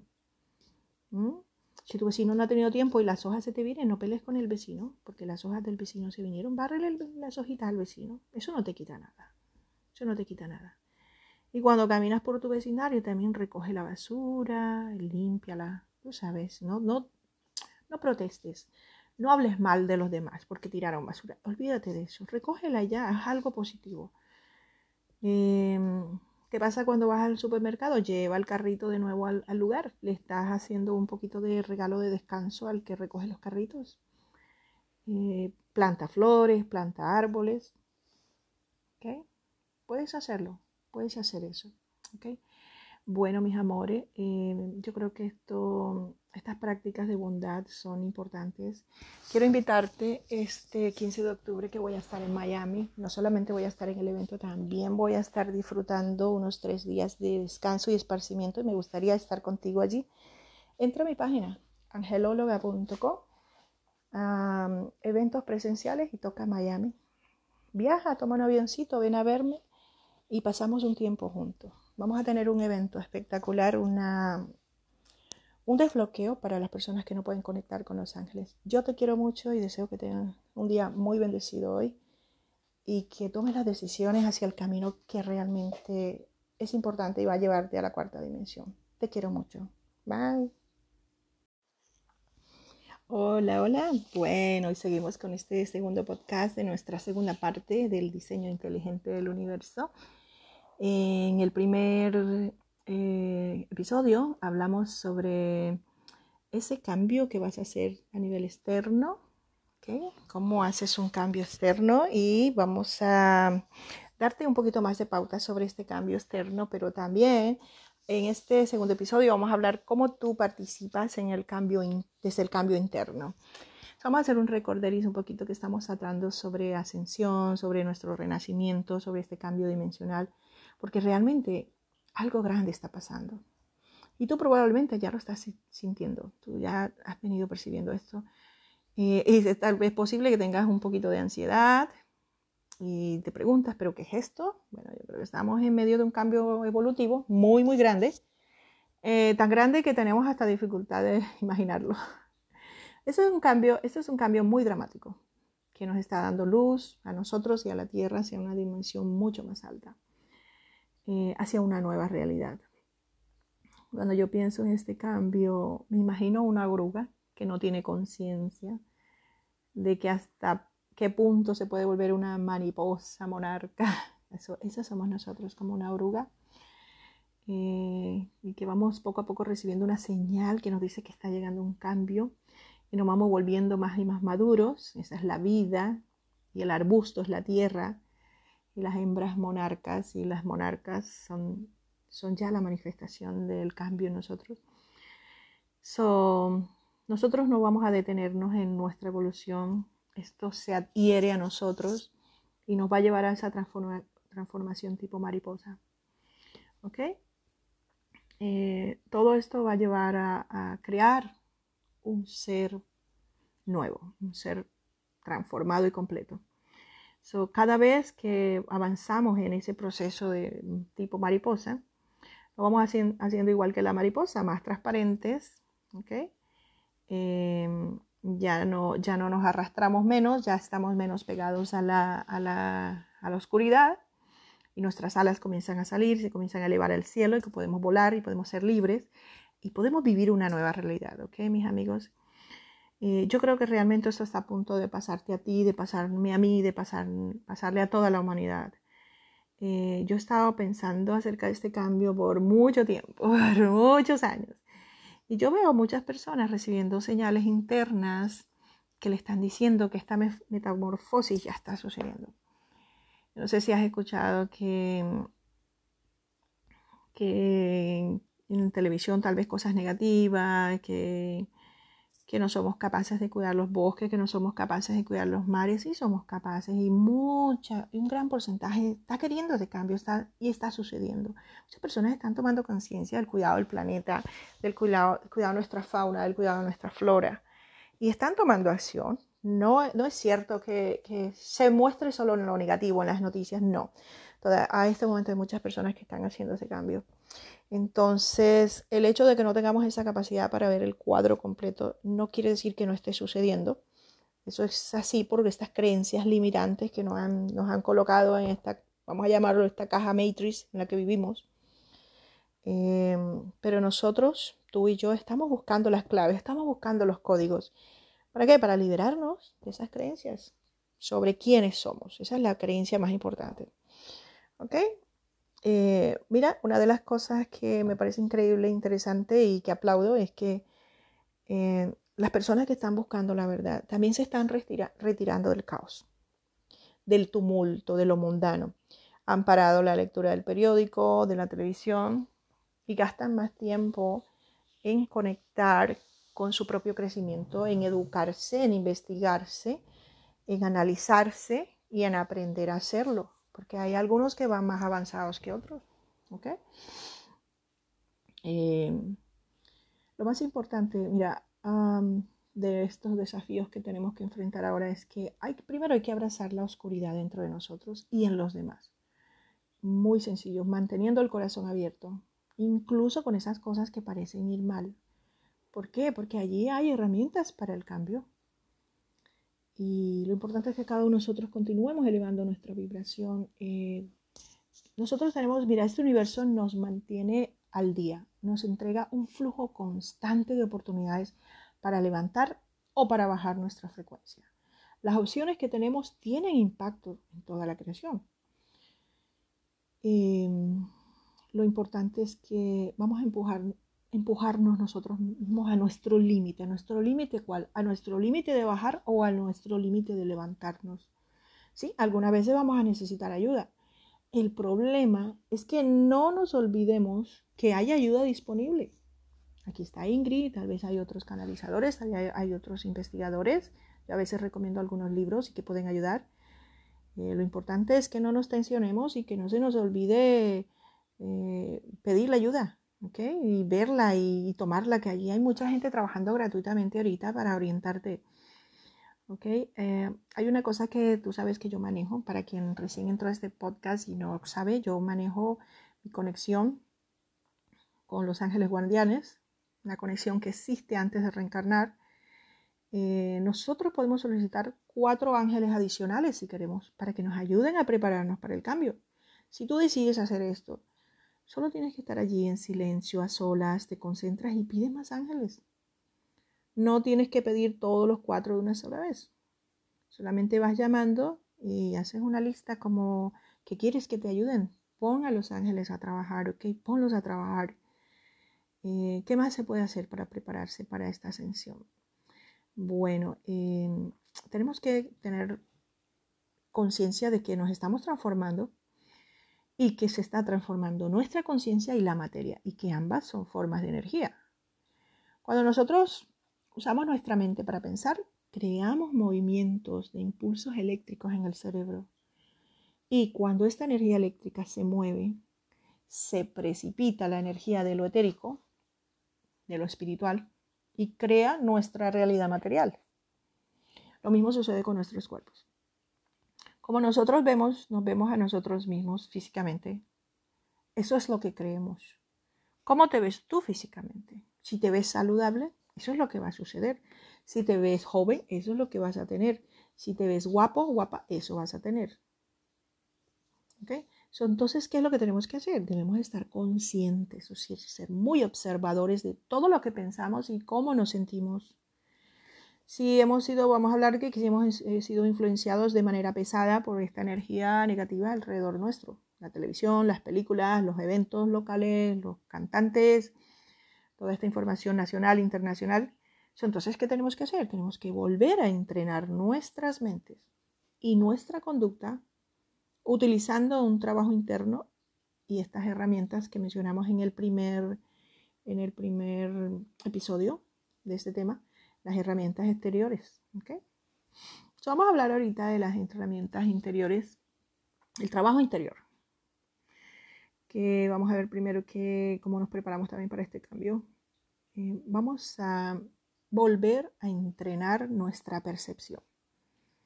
Es lo que se le llama hacer un cambio radical e inmediato. Perdón, nos hace conscientes o nos hacemos conscientes de cómo nosotros estamos transmitiendo y recibiendo la energía. Un ejemplo, ¿qué música estamos escuchando? ¿A qué escala estamos escuchando? ¿A cuántos hercios? Ya existe en muchos canales en YouTube y en otras fuentes de otras maneras personas que están regalando música de hercios de más de 5.2 hercios para sanar, de 3 hacia arriba, de 4.7 hacia arriba. Entre más alta la escala, hay, yo a veces escucho música de 8 hacia arriba, 8.2 hacia arriba. So, dependiendo de la escala en estos términos musicales, vamos a emitir una energía de ascenso cuando conectamos con estas escalas de música. No estamos hablando de esa música popular que te dice una cantidad de tonterías y cosas y que quítate esto y ponte aquello y métete aquello y sácate esto, vamos, por favor. Y vamos a evitar que nuestros hijos estén conectados con eso. ¿Por qué? Porque es que no solamente levantamos nuestra propia frecuencia, sino que también la de las personas que están a nuestro alrededor. ¿Qué pasa cuando emitimos energía de descenso? Pues bajamos nuestra frecuencia. ¿okay? So, este es un principio del trabajo interno para saber qué es la energía que estás transmitiendo y qué es la que estás percibiendo. Eh, vamos a ver qué más nos puede hacer un cambio rápido, radical, un cambio radical o algo inmediato. O vamos a abrazar un cachorrito, vamos a abrazar un gatito o vamos a abrazar un bebé. Y entonces cuando le abraces, envía una onda de esta energía a las cosas que están alrededor tuyo abrazas al bebé o abrazas al gatito y expande la la ola de energía de estas criaturas inocentes. ¿Ok? La puedes expandir hacia el lápiz de tu escritorio, hacia la puerta, los semáforos, los automóviles, las plantas, las personas, el cepillo de dientes, la computadora, la toalla, la cama, todo. ¿Okay? Importante es que encuentres cada día vibraciones de ascenso. ¿Okay? Vibraciones de ascenso. Ya hablamos en, la, en, la, en el episodio pasado más asuntos, eh, los asuntos sobre qué decisiones tomar para el trabajo exterior. So, seguimos con los de trabajo interior. Una de las cosas más, más increíbles que te lleva a tu interior y que te lleva a encontrar verdades, que te lleva a descubrirte, que te lleva a conocerte, a conocer más sobre este universo y sobre esta realidad, es la meditación. Eh, trabaja la meditación, medita un ratito al día, puedes empezar con 5 minutos y después aumentando 10 minutos o 5 aquí, 5 allá, 10 aquí, 10 allá. La idea es que meditemos todo el día. Qué bueno sería. Bueno, para mi gente que no sabe qué es meditar mm, de manera básica y sencilla, lo explico en un video. Puedes escribir en YouTube Ingrid Child meditación y te va a salir allí en YouTube. So, vamos a meditar, ¿ok? Es muy importante que lo hagamos y que entendamos cómo se hace. Otra manera de leyendo materiales inspirados. Cuando tú lees un, un material que te da inspiración, Estás colocando el alimento perfecto para tu cerebro, ¿ok? Otra manera es conectando con la naturaleza y reuniéndote con esas personas que tú sientes que, este, que ellos sienten que este cambio también les está sucediendo y que también quieren conectar con la naturaleza, con gente que quiere hacerlo. No fuerces a nadie, simplemente um, los que se atraen por sus gustos y sus caminos van a estar cerca, entonces hazlo. Eh, vamos a, enfrentarnos a nuestra nueva identidad, pero vamos a disolver esa sopa de la identidad que tuvimos antes. Que eventualmente te vas a dar cuenta que cuando salga la, cuando tú te entras y miras tu interior, cuando tú te inspiras, a través de la meditación lo puedes lograr, vas a encontrar que flota sobre la superficie tuya el miedo a la muerte, eh, el miedo a la enfermedad, todas estas cosas, que, estas cosas negativas que te hacen sentir ansioso. ¿Cómo podemos surgir, emerger de allí, de este, de este plano a, un ser nuevo? Muy sencillo, vamos a empezar a buscar información que responda a las preguntas. Igualmente aquí lo voy subiendo, vamos a tocar el tema del miedo a la muerte, eventualmente vamos a anotarlo por aquí. El miedo a la muerte y, vamos a tocar solamente ese tema en un podcast para, para, que nos quede claro y perder ese miedo. Vamos a perder el miedo a morir, vamos a perder el miedo al, al al deterioro del cuerpo físico o cuando tienes que experimentar una enfermedad que no lo aceptas. Nosotros también tenemos eh, em, muchas preguntas, pero también eh, tenemos muchas evidencias de que nuestra evolución ha sido diseñada y que quien la diseñó quien la maneja es una inteligencia amorosa. Y una inteligencia amorosa no nos quiere ver sufrir. Cualquier decisión que hayamos tomado a nivel kármico en esta vida eh, es nuestra decisión, no es, la decisión de la inteligencia amorosa. Em, yo creo que todas estas reencarnaciones, todas las veces que venimos aquí reencarnamos, nosotros estamos en procesos de amor, de evolución, y que vienen basados en principios de un amor incondicional, que es una, realmente el amor incondicional es una energía sutil, invisible, que conecta el mundo del espíritu con el mundo de la materia si no existiera este amor incondicional, no, no podríamos conectar con el mundo espiritual. Yo creo realmente que ese es el amor que, que borda, que teje todos nuestros sinceros deseos y todos los sueños que tenemos aquí en este universo y que después queremos que se manifiesten en nuestras vidas. Por ejemplo, cuando una persona, un ser humano, se vuelve tan pero tan lleno de amor que ya no puede contener la energía, se va a dividir su energía se va a dividir, va a crear más células para mantener ese amor. ¿Ok? Eso es lo que eventualmente va a suceder con nosotros. Eh, yo realmente creo que, yo creo realmente que el, principio de la creación todavía lo estamos viviendo. Eso nunca se acaba, eso opera en todos los niveles. Eh, parejas teniendo hijos, galaxias creando estrellas, los intercambios genéticos del amor incondicional entre humanos y entre otros reinos vivientes, animales, plantas, minerales y gente que no es de esta, de esta galaxia, de este planeta. Pero que todo esto nos ayuda a aumentar la frecuencia vibratoria en todos los lugares, tanto al nivel espiritual, tanto al nivel material.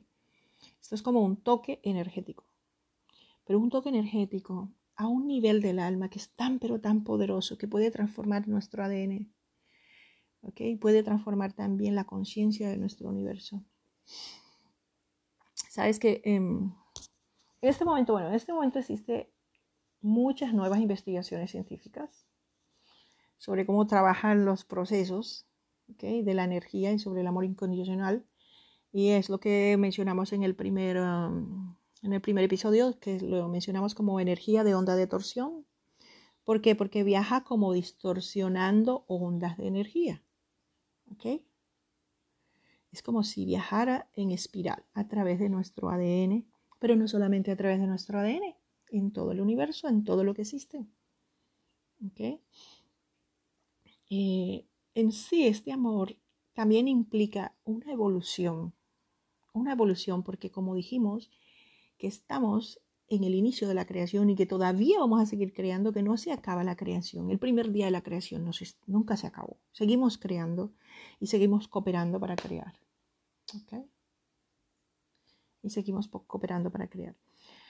Em, lo importante es que entendamos que todos estos cambios que mencionamos en el primer episodio, todos estos cambios galácticos, toda esta información científica, todo este sistema complejo, la galaxia entera, todo esto, eh, está lleno de una gran energía de onda de torsión, que yo creo que esta energía también es la energía que llamamos el amor, la energía del amor. Y que esta frecuencia se está poniendo mucho más y más fuerte. Si la energía del amor no estuviera creciendo, no se estuviera expandiendo, la verdad es que no, no tendríamos estos cambios y todo esto, cantidad de canalizadores y gente que puede conectar ahora con, la luz y con la ayuda de los ángeles y todos los seres de luz. Em, ahora te voy a dar más pautas de, de estos cambios. Hay algo que tienes que enfocarte mucho y es en sanar tu cuerpo, pero también para sanar tu cuerpo tienes que sanar tu mente. El cuerpo se sana cuando sanas tu mente. Mira, los grandes retos que nuestras nuevas generaciones están enfrentando surgen de una mente desorientada, recargada, mal filtrada, sobrecargada. Todos se mueven en la vida con sus propios asuntos, sus propias dificultades, sus propias heridas mentales. Y estas heridas están sin sanar. Todas esas cosas que nos afectaron intensamente cuando en el pasado, en nuestra niñez, todo eso ha ido dejando de huella en nuestra mente. ¿Por qué? Porque ahí quedan huellas y heridas mentales de algo que ya no está aquí. ¿Por qué seguimos sufriendo por eso? ¿Por qué vivimos creyendo que todo lo que ocurre nos afecta directamente? Todo lo que ocurre. Cuando vivimos creyendo eso, lo absorbemos de forma externa.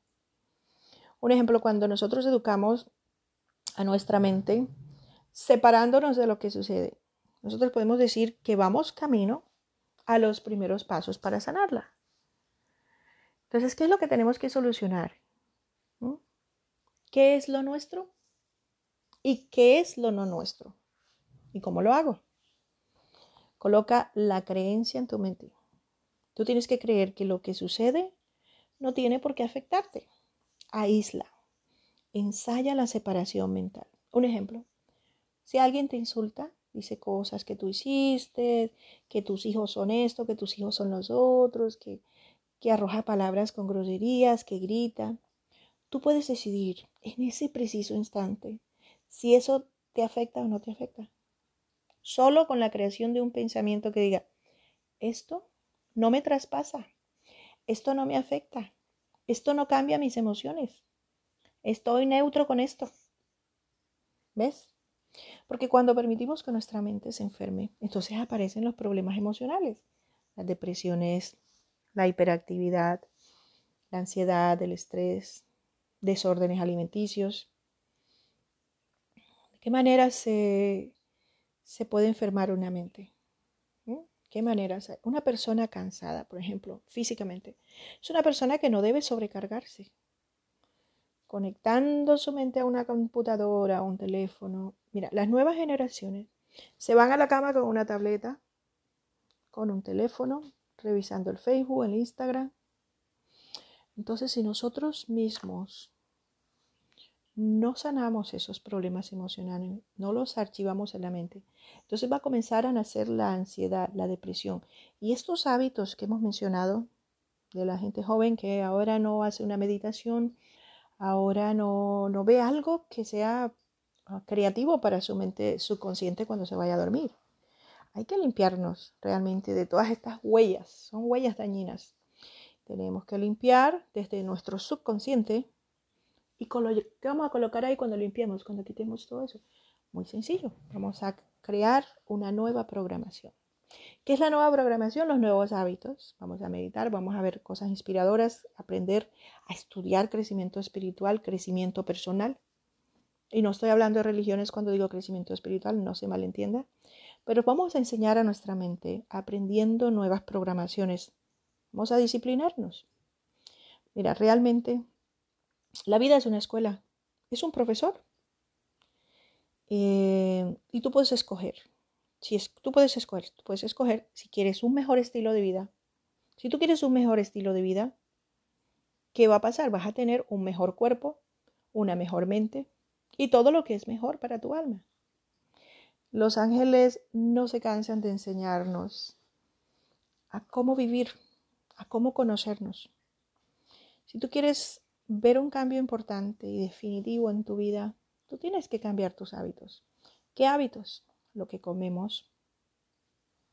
Cuando estás comiendo tus alimentos, toma esos alimentos como un tratamiento que apoyen tu sistema nervioso, porque todo lo que ponemos en nuestro cuerpo biológico afecta a nuestra mente y tenemos un sistema nervioso bastante débil, bastante débil.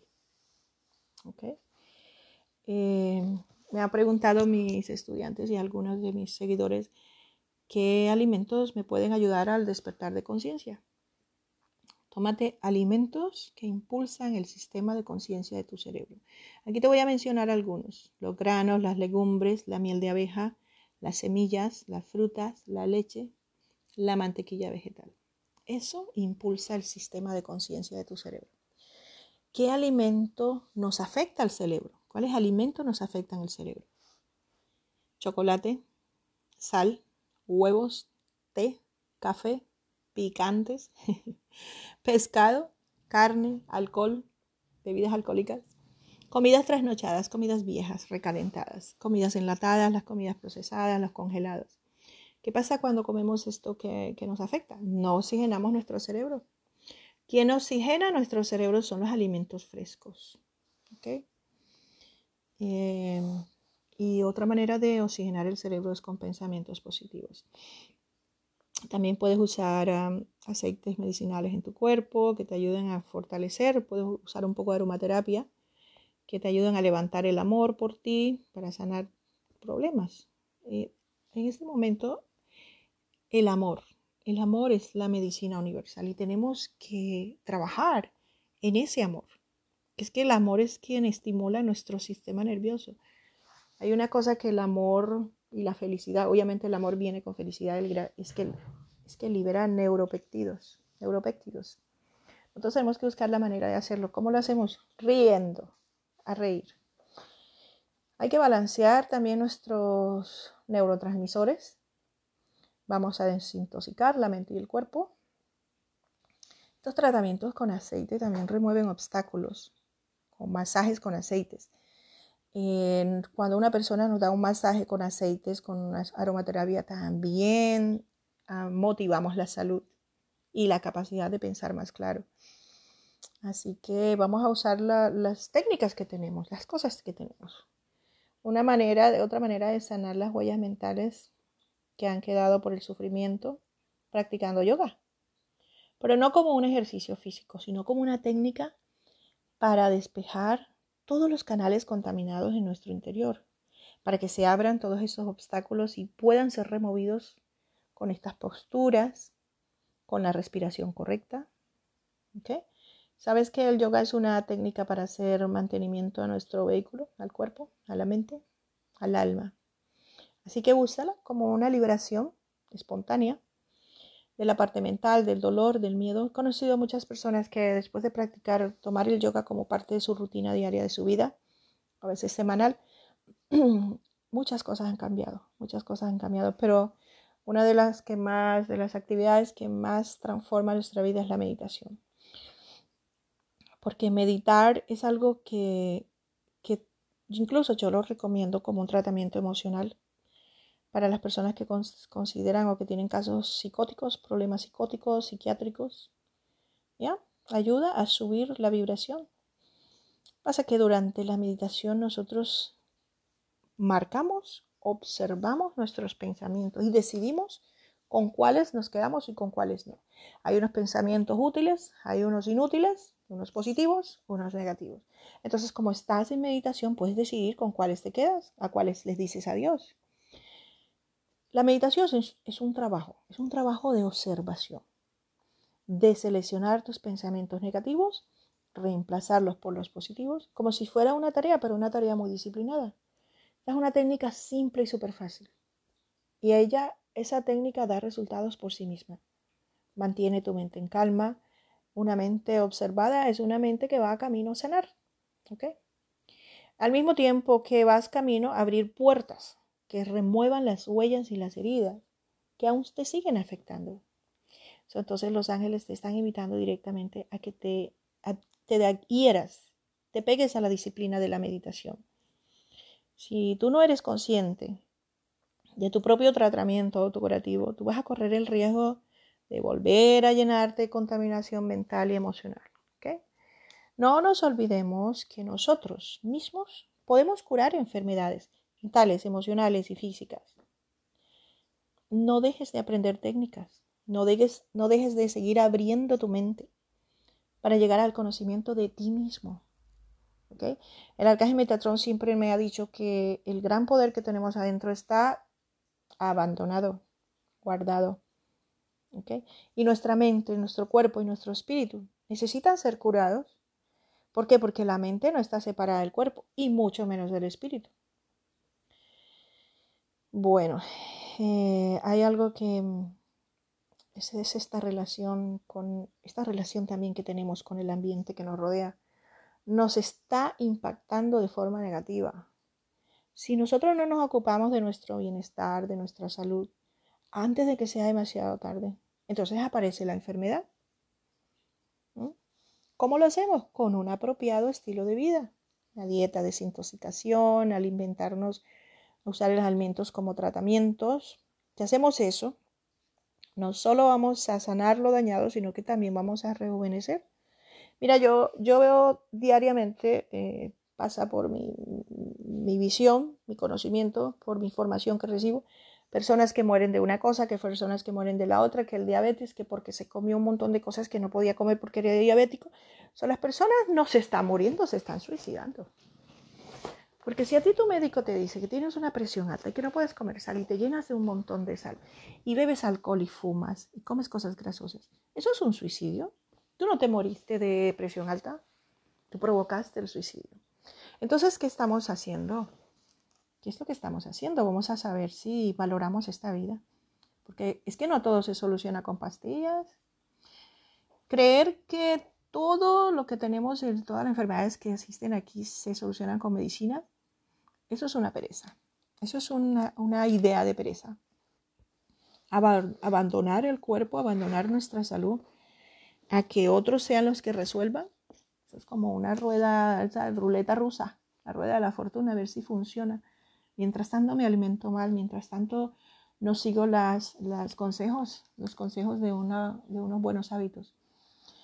la recomendación de los ángeles hoy es que busquemos otras opciones para sanar sanemos la rabia, sanemos la tristeza, la ansiedad. Estas emociones existen. ¿Para qué? Para aprender. No son un sinónimo de desorden, pero debemos entenderlas y debemos desconectarlas cuando avanzamos. No tenemos que cargar toda la vida con emociones de ansiedad, rabia, tristeza y celos y envidias y eso. ¿Ok? Una persona, mira, una persona puede sufrir por algo sin caer en depresión.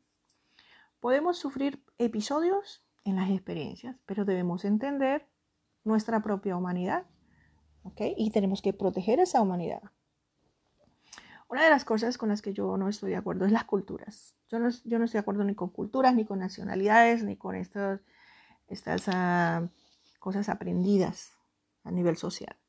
Que las culturas causan distorsión y algunas de nuestras enfermedades, porque nos permitimos que estas tendencias limitantes nos identifiquen. Nosotros somos lo que nos dice la sociedad que somos. Creemos que somos lo que una cultura nos dicta también. Y dejamos que estas circunstancias externas nos controlen. Un ejemplo, que eres alto, que eres bajito, em, que si sales bien en un examen, de que si eres bruto, de que si eres inteligente. ¿Ok? No se trata solamente de ser exitoso, sino es de fluir con todo, toda la particularidad que tenemos aquí. Y hay que tener en cuenta que todo en este mundo es materialista. Todo en este mundo es materialista. Y que nosotros seguimos moldes, moldes que son famosos, que tenemos que imitar a las Kardashian, que tenemos que imitar a, al senador, qué sé yo, al jugador de fútbol, que tenemos que imitar a fulano y a la otra. Y nosotros creemos por educación de los medios que ser rico, que ser famoso, que ser guapo nos va a hacer felices e invulnerables. ¿So qué es eso? Es una educación cultural moderna. ¿Qué es ser exitoso entonces? Ser exitoso es realizarte a ti mismo. El éxito se mide por lo feliz que fuiste y eres en lo que haces. Por lo feliz que eres en el proceso de conseguir algo. No por la cantidad de dinero o cosas materiales, porque se trata es de hacerte feliz cada día en cada cosa que haces. ¿Tú te has preguntado qué tanto sabes de ti mismo? Estas preguntas te las dejo. ¿Qué tanto sabes de ti mismo? ¿Quién eres tú? Y me gustaría invitarte, después de hacerte esas preguntas, a que inventes, a que crees el nacimiento, crea el nacimiento de un nuevo ser, un nuevo ser humano despegado de creencias culturales, que caiga en cuenta y que vea su propia naturaleza real. Porque es que nuestra esencia, nuestra esencia real es disfrute, es alegría, es risa, es paz. nuestra verdadera meta, que nosotros debemos perseguir con ambición, es una vida larga que nos permita desarrollar nuestra individualidad. No vivir como copias de unos y otros, porque nosotros no somos moldes. ¿Qué? y realmente no nos tienen que gustar las mismas cosas que le gustan a la mayoría de las personas. No nos tenemos que vestir como todos se visten o decorar nuestra casa como todos la decoran. Nuestro deber es educar a los niños con la capacidad de la paciencia, con la capacidad de la tolerancia, la compasión, el amor a todo y a todos. Estas cosas se enseñan. ¿Cómo se enseñan mejor? Cuando les damos el ejemplo de nuestro propio actuar, cuando actuamos con paciencia, con tolerancia, con compasión y con amor, y que ellos ven ese amor que nosotros hacemos por los demás, sentimos por los demás. Si nosotros comprometemos, a nuestra juventud en el, vamos a imaginar el fascinante estudio de descubrir la verdadera naturaleza de su mente. Pregúntale, a los jóvenes, a tus niños. ¿Cómo te conoces a ti mismo? ¿Tú sabes que tú eres único? ¿Cuál es tu real tú?